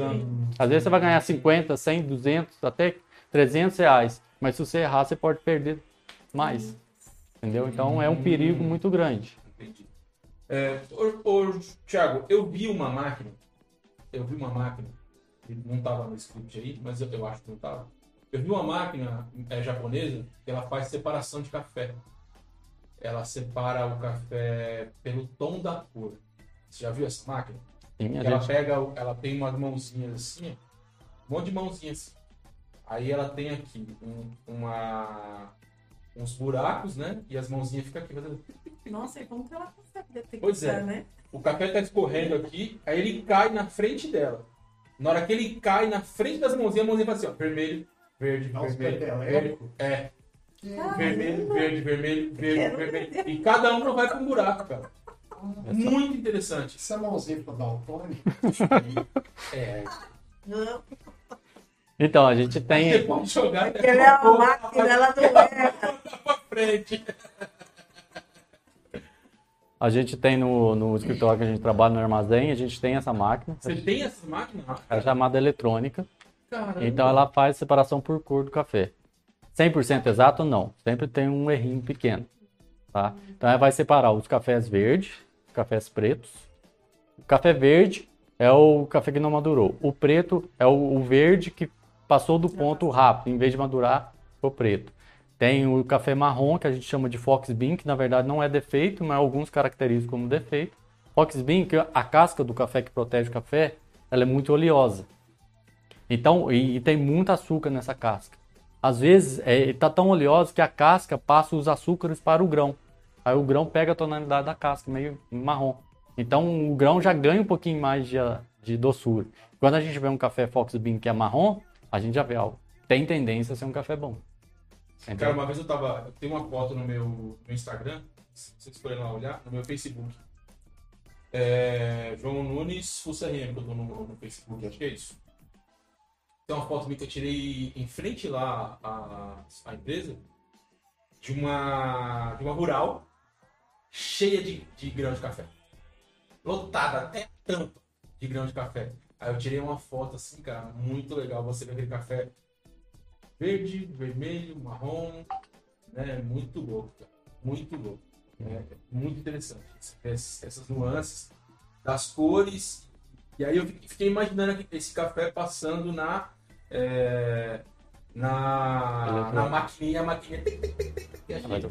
Na verdade, isso daqui eu faço a mão. É, é um, do, é um das minhas funções. Fazer a separação. O produtor leva a amostra do café, Qual separação é essa aí? É, ele leva a amostra, por exemplo. Esse aqui tá sem fazer a cata. Você vai ver alguns grãos pretos. Sem fazer o quê? A catação, a separação do café. Não, ainda não. Vai tomar de mim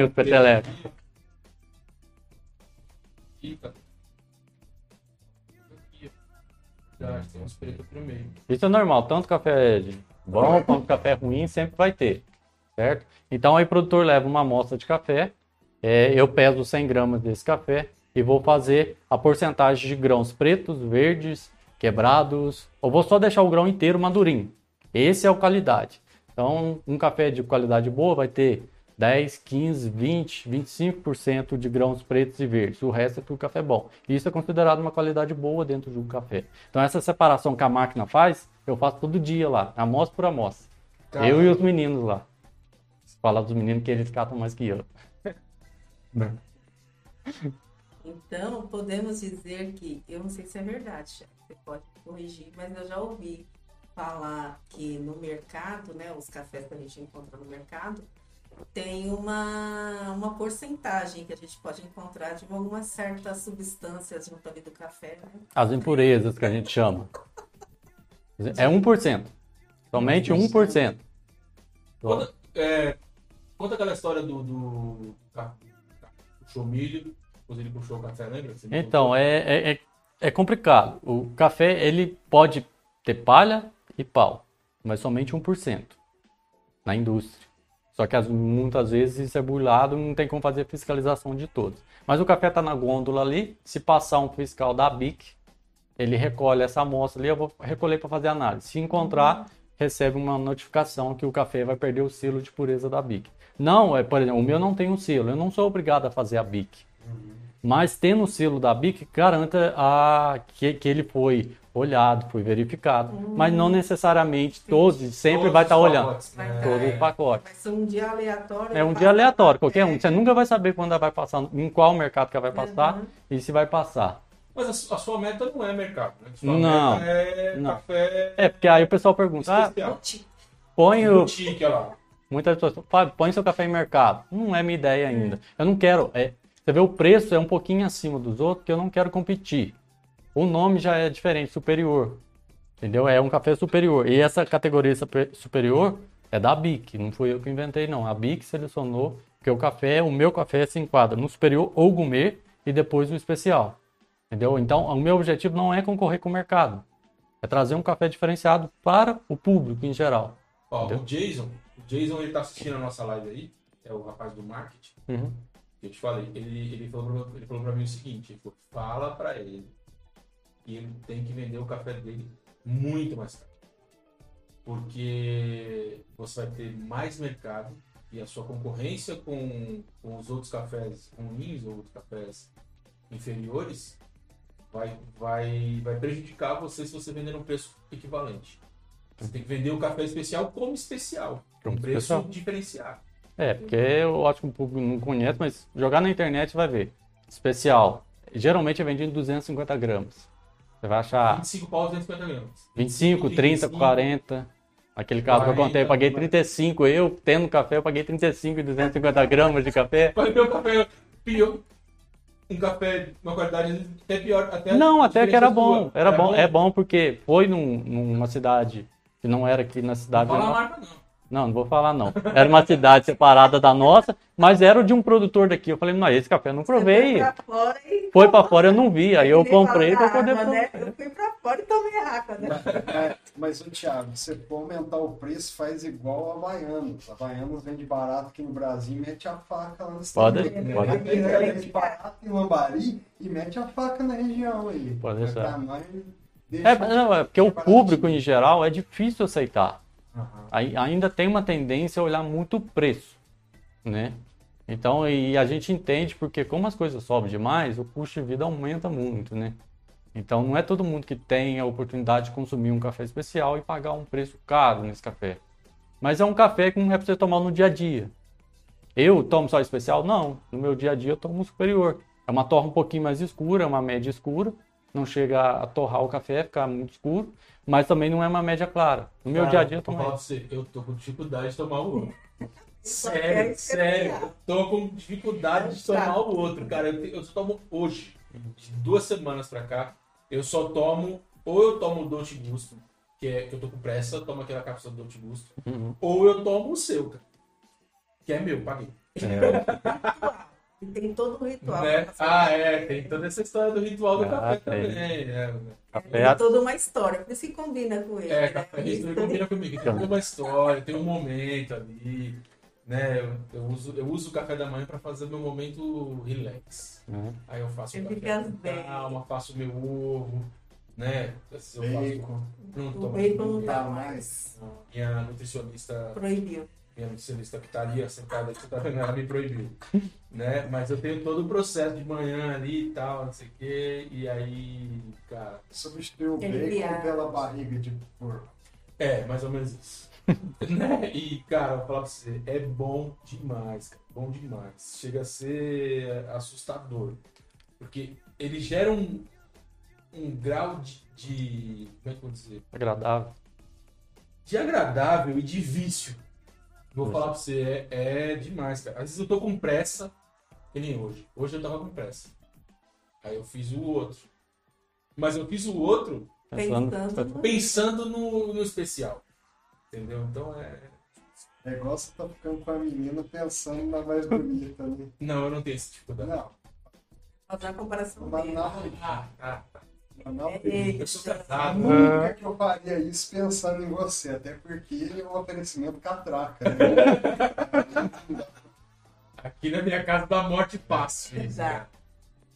Mas a, A, a Simone vai fazer com você igual a mulher fez com o menino. Vai, mano, vai. Nossa, pior. Fácil. Pior, mano. Pior.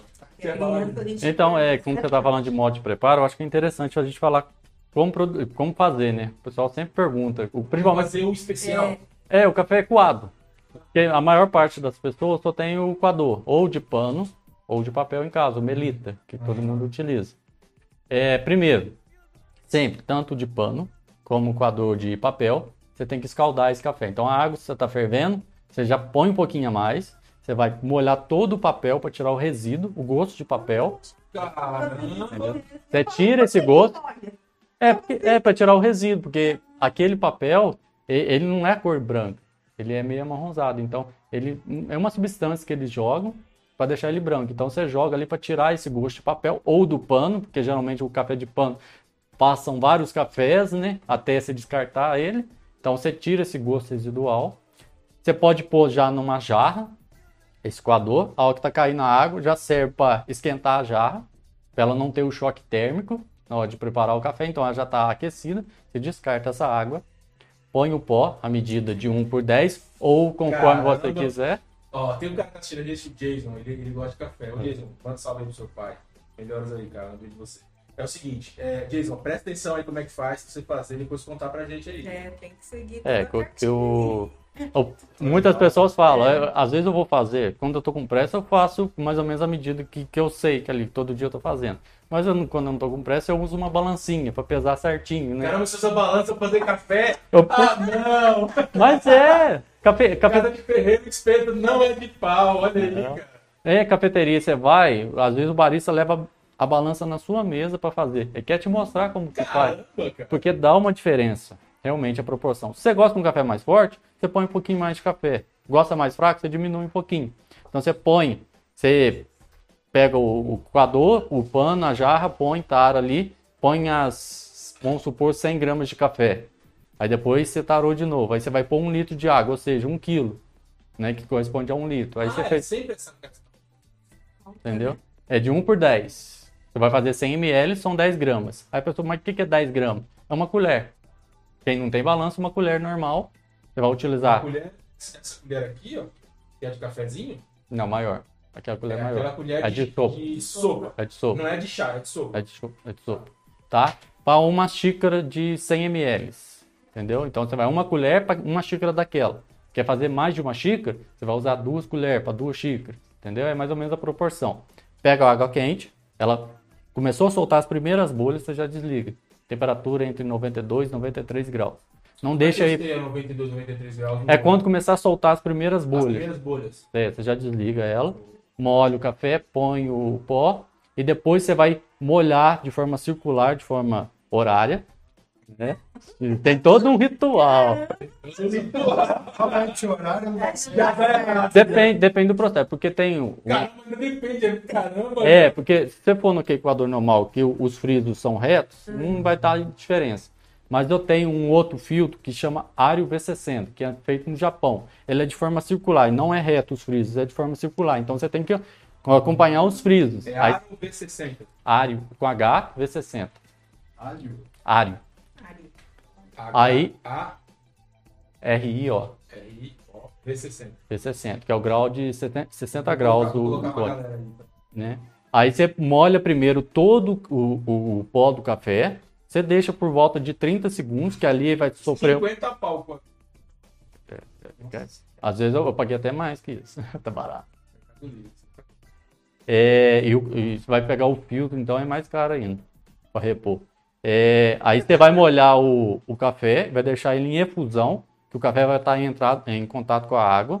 Então ele vai liberar é, os óleos essenciais, os aromas, os sabores naquele momento de ebulição. 30 segundinhos. Depois você vem bem devagarzinho. Processo. Quem tem pressa não consegue fazer um café bom, não. Aí você vai jogando aos pouquinhos, pouquinho e vai descendo. Sem açúcar. Vai descendo. Aí tarou. Aí deu a quantidade que você quer, você tira e consome. Café quente, você não vai pegar muitas notas. Conforme vai esfriando o café especial, você vai pegando essas notas diferentes. E o café especial você bebe gelado. Até tem uma bebida de café que chama cold brew, Nossa, que você faz de café gelado. O Thiago for na casa da mãe do, do, do João, né? E a sua Minha mãe, mãe- ela ferve a água, joga já o pó lá dentro e Não, minha mãe faz assim não. não é? Não. Quem é que eu vi fazendo isso? Aí ela já taca ali no fogo. Acho que é só você que faz assim, né? Não. E agora começou a jogar pra sogra. Eu acho que é minha mãe mesmo. Ixi, Maria! Eu vi, eu vi uma vez pior. O meu café, a pessoa fazendo na minha frente. Na sua frente. Deu vontade de. de- Não, mas é- é- era em um hotel, não vou falar o nome do hotel para não complicar, né? A pessoa fazendo, ela pôs o pó assim, de qualquer jeito. Aí ferveu que a água em ebulição mesmo, quase evaporando tudo. Jogou com tudo, aí caía assim. Ela pegava aquele pó, punha outra jaca e jogava e de novo passa duas, três vezes o café. Nossa! Entendeu? Aí complicou tudo. E é fora que mexia, né? O café você tem que deixar ele fazendo ali. Se você mexer, você tá forçando a saída. Entendeu? Nossa, a gente fazia isso.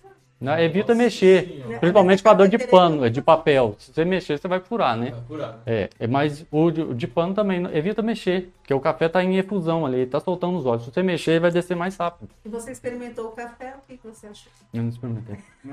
Não, É. Isso aí vai estar Eu vai tá com gosto de, de bode. Cara, e quando você vai na casa de alguém, que o cara não sabe o que você faz, por exemplo. eu não Você vai na casa de alguém, você não toma. o cara não sabe o que você faz. Aí você, o cara fala assim, café. É difícil eu tomar é, café, só se eu conheço a pessoa, que eu sei que a pessoa tem café bom, que comprou o meu café, mesmo. né? Mas, em geral, eu não tomo café na casa dos outros. Por, causa- por, por quê? É porque é um. Não é que eu sou. É que eu sou muito rigoroso. Eu não vou conseguir beber um café de mercado. A primeira golada, a sensação, porque eu provo todo dia e busco, né? Primeira sensação, eu vi um café ruim, eu vou querer cuspir. Aí não tem como. Cadê o café? Entendi. Cadê Aí o... Imagina o cara. Está. Aí vai o Thiago. e é algo automático, cara. É algo automático. Eu vejo café ruim, a gente já gosta. Entendeu? A gente, café, então eu não tomo. Aí a pessoa oferece e fala, não, dá uma água, dá você um já chupi. gosta. Eu já gosto muito. Cara, eu tenho uma história pra contar de um, amigo meu, não sei se já contei essa história aqui no programa. Cara, ele, eles foram fazer o trabalho na casa de um colega. Não tem nada a ver com café. Eles foram fazer o trabalho na casa de um colega e era um apartamento. Né? Aconteceu duas coisas nesse dia. A outra coisa eu não, acho que não contei pra ninguém.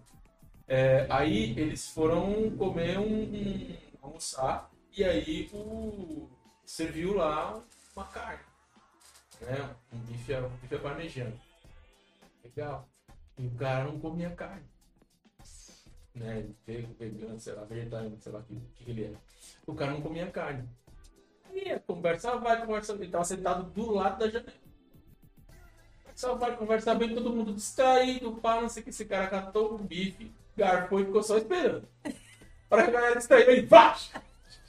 Cara, a hora que ele jogou, a janela tava fechada. Pá, o bife grudou no vidro. Ô, Fernando, se estiver assistindo aí, cara, comenta aí. Ele Nossa, deixa de lado, lugar, deixa de né? lado, deixa de Muito lado. obrigada. Aí ele contou que nesse Qual mesmo que foi a dia. desculpa dele? Portão voando. Pulou do prato. Não tem desculpa. Nossa, contou- muito importante. Ele contou que nesse mesmo dia tinha um amigo super gordão, a gordofobia. Eu, eu tô no meu lugar de fala. Tinha um amigo super gordão no apartamento. E aí o, o cara, o cara foi. e foram fazer trabalho na casa do cara. E um dos amigos era gordaço. Todo mundo sentado ali na sala, tal, não sei o quê, e começaram a procurar o cachorro. Começaram a procurar um cachorro, era um cachorrinho pequenininho, procurando um cachorro, procurando um cachorro, nada do cachorro aparecer.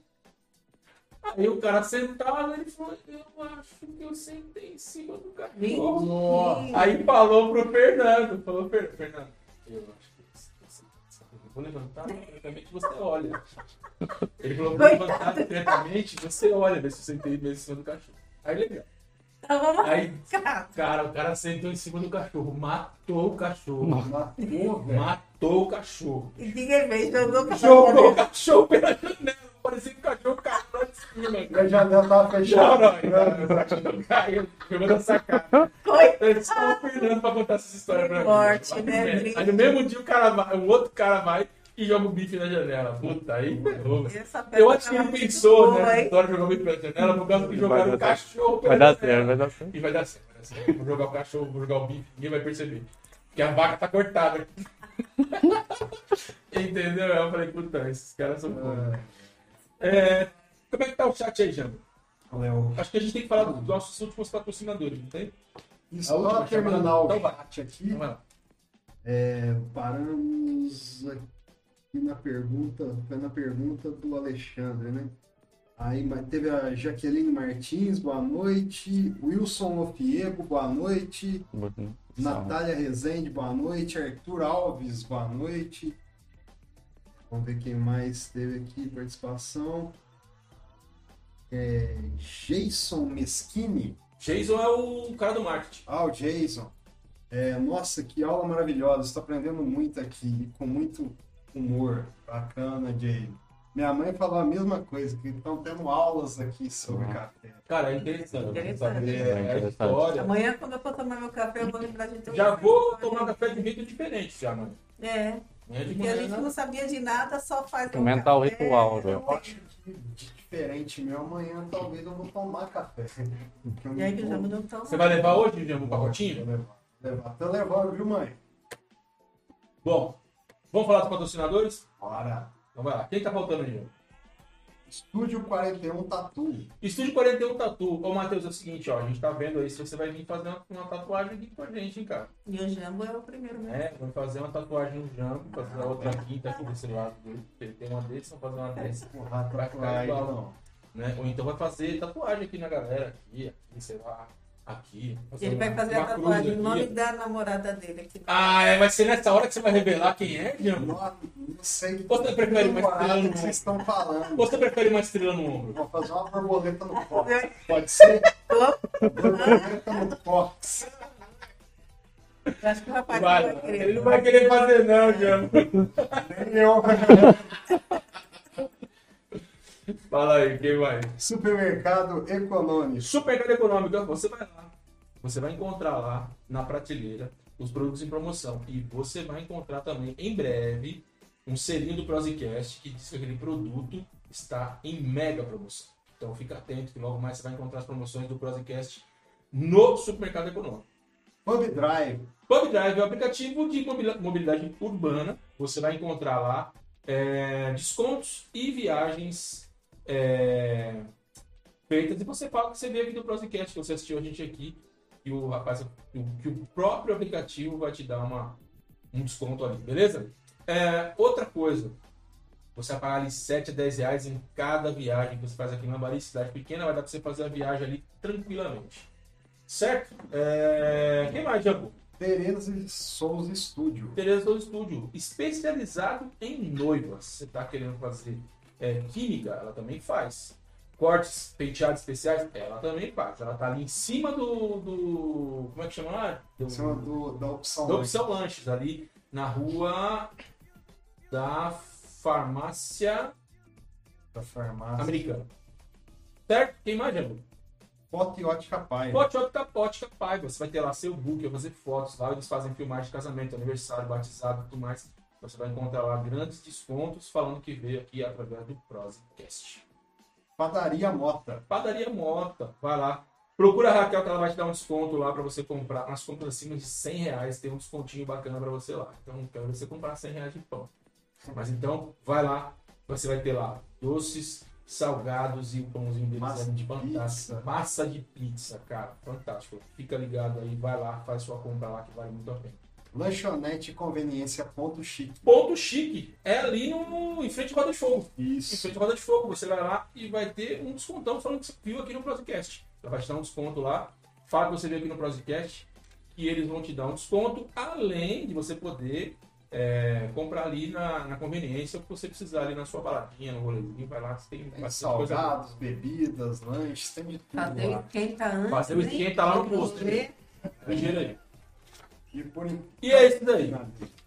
É, bom, Jambo Gomes e Simone Nunes, considerações finais. acabou? Ah, passou duas horas, a gente nem percebeu. Foi mesmo, viu? Foi uma Fora aula, né? Uma aula. aula de. Como é que fala? De, de- a aula estrutural de café. É, Isso. A Simone vai sair aqui especialista em café. Eu acredito O Jambo tomador de café. E o meu ritual vai ficar maior. Ô, Todo Jo- mundo que assistiu essa live vai amanhã tomar um café super diferente. né? Considerações finais. Eu queria agradecer ao Thiago, que veio aqui, deu aula, igual vocês falaram, e ele contou a história do café e ainda deu aula de como fazer De como o café, fazer. né? como que é feito. E além da aula de história, né? Isso. Aqui foi, hoje foi barba, cabelo e bigode. E queria agradecer a vocês por mais uma noite, agradecer a vocês que estavam aqui no chat participando.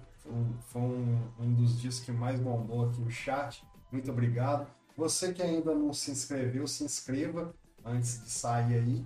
Deixa um like, deixa um comentário depois. Tem um pessoal aí também que tá assiste depois que acaba porque chega mais tarde em casa, ou no próprio outro dia. Você que está assistindo, muito obrigado. E deixa um comentário lá com Exato, eu ia falar isso agora. o que que vocês acharam. Estou lendo pensamentos. É alinhado, a gente Já já que, bem alinhado. já que né? você leu o meu, a, a- o meu piada. você leu o meu no começo. Ele tá.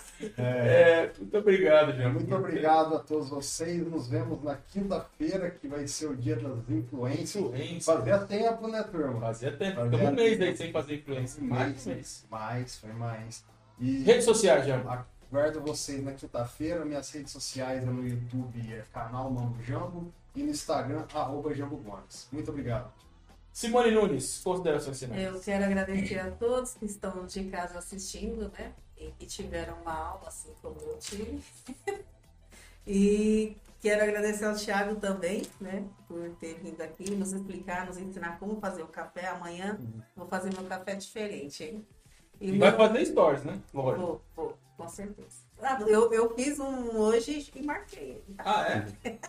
Eu não fiz Você story, só- fez? Só foi a story, foto. marcou? Não. Eu tava subindo aqui correndo, falei, deixa eu tirar Mas foto. depois eu vou fazer naquele, a foto tradicional. Ah, foto tradicional. Ah, E a minha rede social é Instagram, arroba SimoneMS Nunes. E vocês, vocês aí em casa sigam, gente, compartilham, dá uma força aí para nós, que é um canal pequeno, né? Pra gente, para que outras, cheguem outras pessoas também, né? A, a- o nosso programa. Tá bom? Um beijo para todos. Tiago, considerações finais. Você quer fazer pergunta pra gente? Fica à vontade. Se quiser fazer alguma pergunta pra mim, pro Jean, pra Simone, fica à vontade. E faça suas considerações finais aí, fica à vontade. Então, só responder uma pergunta que você me fez, que eu, que eu deixei de responder, sobre o café do roedor. Café do? Roedor. Ah, Do exótico. O exótico, verdade. Faltou. Falamos de café exótico. Vamos lá. É, na verdade, são quatro Quatro. animais que podem fazer esse processo. Um roe- roedor na Indonésia, um civi- ci- civetas, que é um, um- tipo um rato. Então ele come o grão e Come o torrado ou come cru? não come cru, o grão inteiro. Ah, Dentro do estômago, as enzimas e os ácidos vão fazer um processo de fermentação não natural, mas dentro do estômago. E ao eliminar nas fezes, eles depois vão limpar essas fezes, pôr para secar e vão produzir. Café é vendido a 2.880 dólares o quilo. O quilo. O O quilo. quilo? É, Ah, não.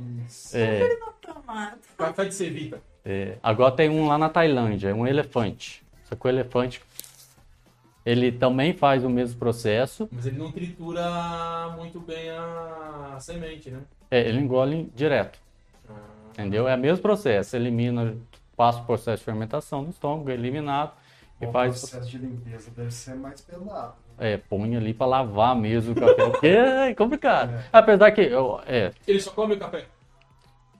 Só come, o- não, tem, ele come, só que dá uma característica diferente, porque ele come junto com outras frutas e folhas. Aí dentro do estômago faz um processo de acidez proveniente dessas frutas, dessas folhas, então dá um gosto característico para ele. Entendeu? Diferente do outro. Ele faz ali uma. Como é que fala? Uma. Temperagem. Temperagem. Foi bom isso, mano. Como é, como é que o cara falou aí que ele faz a. Da pinga, que você põe a cana pra fazer alguma fermentação natural. Você já viu isso? É, é. Só que com outros produtos. O roedor não. Os outros não. Os outros é só o café. Ele que utiliza outro porque ele tá comendo tudo junto, né? Aí ele faz esse processo. É, o dele é vendido a 1.200 dólares o quilo. A gente tá 5 sempre... mil reais o quilo.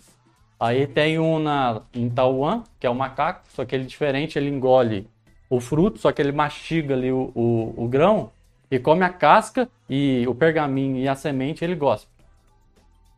Só que nesse guspi tem algumas. A, a secreção da saliva dele tem alguns ácidos também que em contato com o chão faz uma fermentação. Então esse você pode coisar que não chega aí pelas fezes. Não falar nas férias. Não, aí esse faz um processo de lavagem mais simples e é torrado. Esse é vendido a 700 dólares. Ah, quando passa pela bunda, então é mais caro. Dá mais trabalho. Dá mais trabalho pra lavar, né? E o segundo mais exótico do mundo é um brasileiro. Mentira! Sim. Quem? É o Jambo que. Não. É um de nós, acho que sou eu, né? Querendo já saber qual que é o animal que eu vou comprar pra comer. Vou fazer uma fazenda de café desse animal aí, cara. Ele vai produzir e vende pra você. Mas não pode, que é animal silvestre, Ah, porra em cativeiro aí, cadeia. Vamos lá, qual que é o animal? Jacu. Jacu, cara. Lá em casa vai um jacu. Vem aqui, cara. Vem aqui. Mas será que o jacu sai pelo café? Jacu. Sai pelo jacu, o café? Tem que sair. É o mesmo processo dos roedores. Ele engole, ele engole o fruto e é sair nas fezes. E a Entendeu? história do coala? O koala, eu- eu acredito que é é mais ou menos esse É roedor. chinês também. Chinês esse eu não vi. Cara, eu fiquei sabendo que tem um do koala. O koala come e aí caga e o cara bota no. no As enzimas, ácidos presentes no estômago que tá fazendo a digestão ali faz o processo de fermentação. Aí, E quanto que é o café do jacu? aqui no Brasil pode chegar a 4 mil, 5 mil reais o quilo. Nossa senhora, eu vou capturar, vou fazer igual o Ash, jogar uma pokebola lá no Mas assim, ah, você fala, você fala é caro, mas vai você numa plantação aí do café, procurando as fezes, catando um pouquinho aqui, um pouquinho ali, um pouquinho aqui, até você formar. Então, assim, eu fiz uma estimativa, a cada quilo de fezes que você pega, você vai fazer só 300 gramas do café. Toma. Ah, mas como é que você vai saber qual que é a fezes do jacu? Você vai ver, eu acho que identifica o grão, Eu entendeu? Você deve identificar o grão. Só o jacu toma o café? Come café? Ah, que, eu, que eu saiba aqui na nossa região, sim. Acho que só, não sei. Teria que pesquisar outro. Eu, eu já tô matando aqui um jeito de fazer. Não Vou pode. pegar o, o, o- Não pode. Vou pegar o é cadeia. Eu nem sabia que o jacu era silvestre. Vou dar um biotônico fontora pra ele, caprichado. Ele dá aquela vazada. Não, biotônico Com fontora dar Ah, entendi, cara. Entendeu? Ele tem que dar hora de ensino antes. vai comer tudo quanto é coisa, depois dou um laxantinho pra já dar aquela aliviada no bicho, ele já evacuar e eu catar o, o ouro, né? Que ele, Que é o ouro, né? É o ouro. 300 gramas, aqui é 4 mil, 5 mil? Não, é demais. Né? É demais. É, o que? Imagine a, a xícara. Quanto que não custa? Ah, então. Aí. Aí já. Tem um que posa bem em cima da garagem, todo dia. Um casal. E detalhe, sabe? E tem uma coisa. Você não, você não pega um, você pega dois. O Jacu sempre anda de casal. Não sabia isso. Não. Pois é, me ensinou o que foi o vai- Luciano. o que vai, vai lá em casa, eu sempre vejo dois ou três, nunca vejo um Sempre estão, o é, sempre estão em família. O Luciano me dois maridos.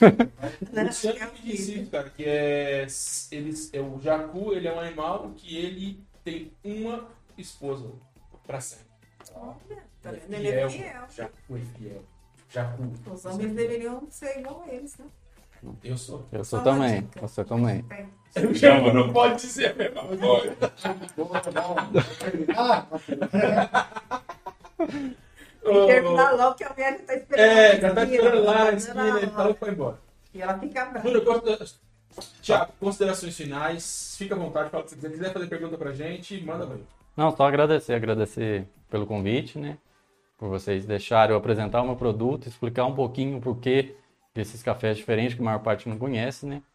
A agradecer minha família, os meus patrões, a Marilza e o Luiz, que eu não dei abraço para eles, não depois puxo a orelha também, né? É, agradecer por tudo, por- pela divulgação, o pessoal que tá mandando pergunta pra gente, que sempre tá atento, né? O pessoal que eu sempre eu mandei, a maior parte tá online aí mandando perguntinhas, né? Agradecer a todo mundo aí, os amigos da faculdade, os colegas. E é isso. Beleza. Lembrando o seguinte, que o, o café do History Coffee vai, ficar, vai ser servido aqui em todos os programas aí por um bom tempo. Então fica sempre atento que a gente sempre vai servir o café para você que é convidado, já vem preparado para tomar café, entendeu? Porque é um café de primeira e você vai gostar. É minha vez. Eu quero agradecer a sua presença aí, cara. Agradecer a história que você contou pra gente. Foi muito bacana. E eu é, sou fã do seu café, fiquei fã. E, cara, é uma sensação fantástica. Você que tá em casa, não é jabá, não, tá? não é merchan só, não. É bom mesmo. É bom de verdade. Pode comprar que você não vai se arrepender. Você vai sentir gosto de chocolate, você vai sentir gosto de, de caramelo, de baunilha. Cara, é muito, além do café, claro. Entendeu? É muito bom. Você não vai se arrepender. Sempre lembrando que são dois tipos. Tem esse aqui que é o especial, e tem esse aqui que é o Superior. Ó, que louco, hein? E ele tem aqui uma historinha no verso. Aqui atrás, para você poder entender a história do café, um pouquinho do que ele falou.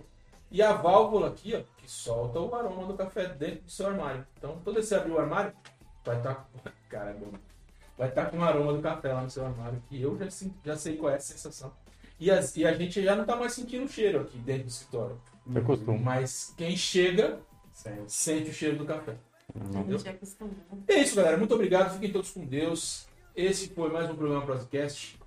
Deixe seu like, se inscreve, tamo junto. Fiquem todos com Deus. E é isso aí. Quinta-feira vai estar aqui as influencers. Vai estar aqui a Thaís e a Jussara. Vão estar aqui com a gente na quinta-feira. Então fica ligado aí, vai ser uma prosa bacana. Nós vamos contar coisas novas que vão por esse ano aí. Vai ser muito legal. Beleza?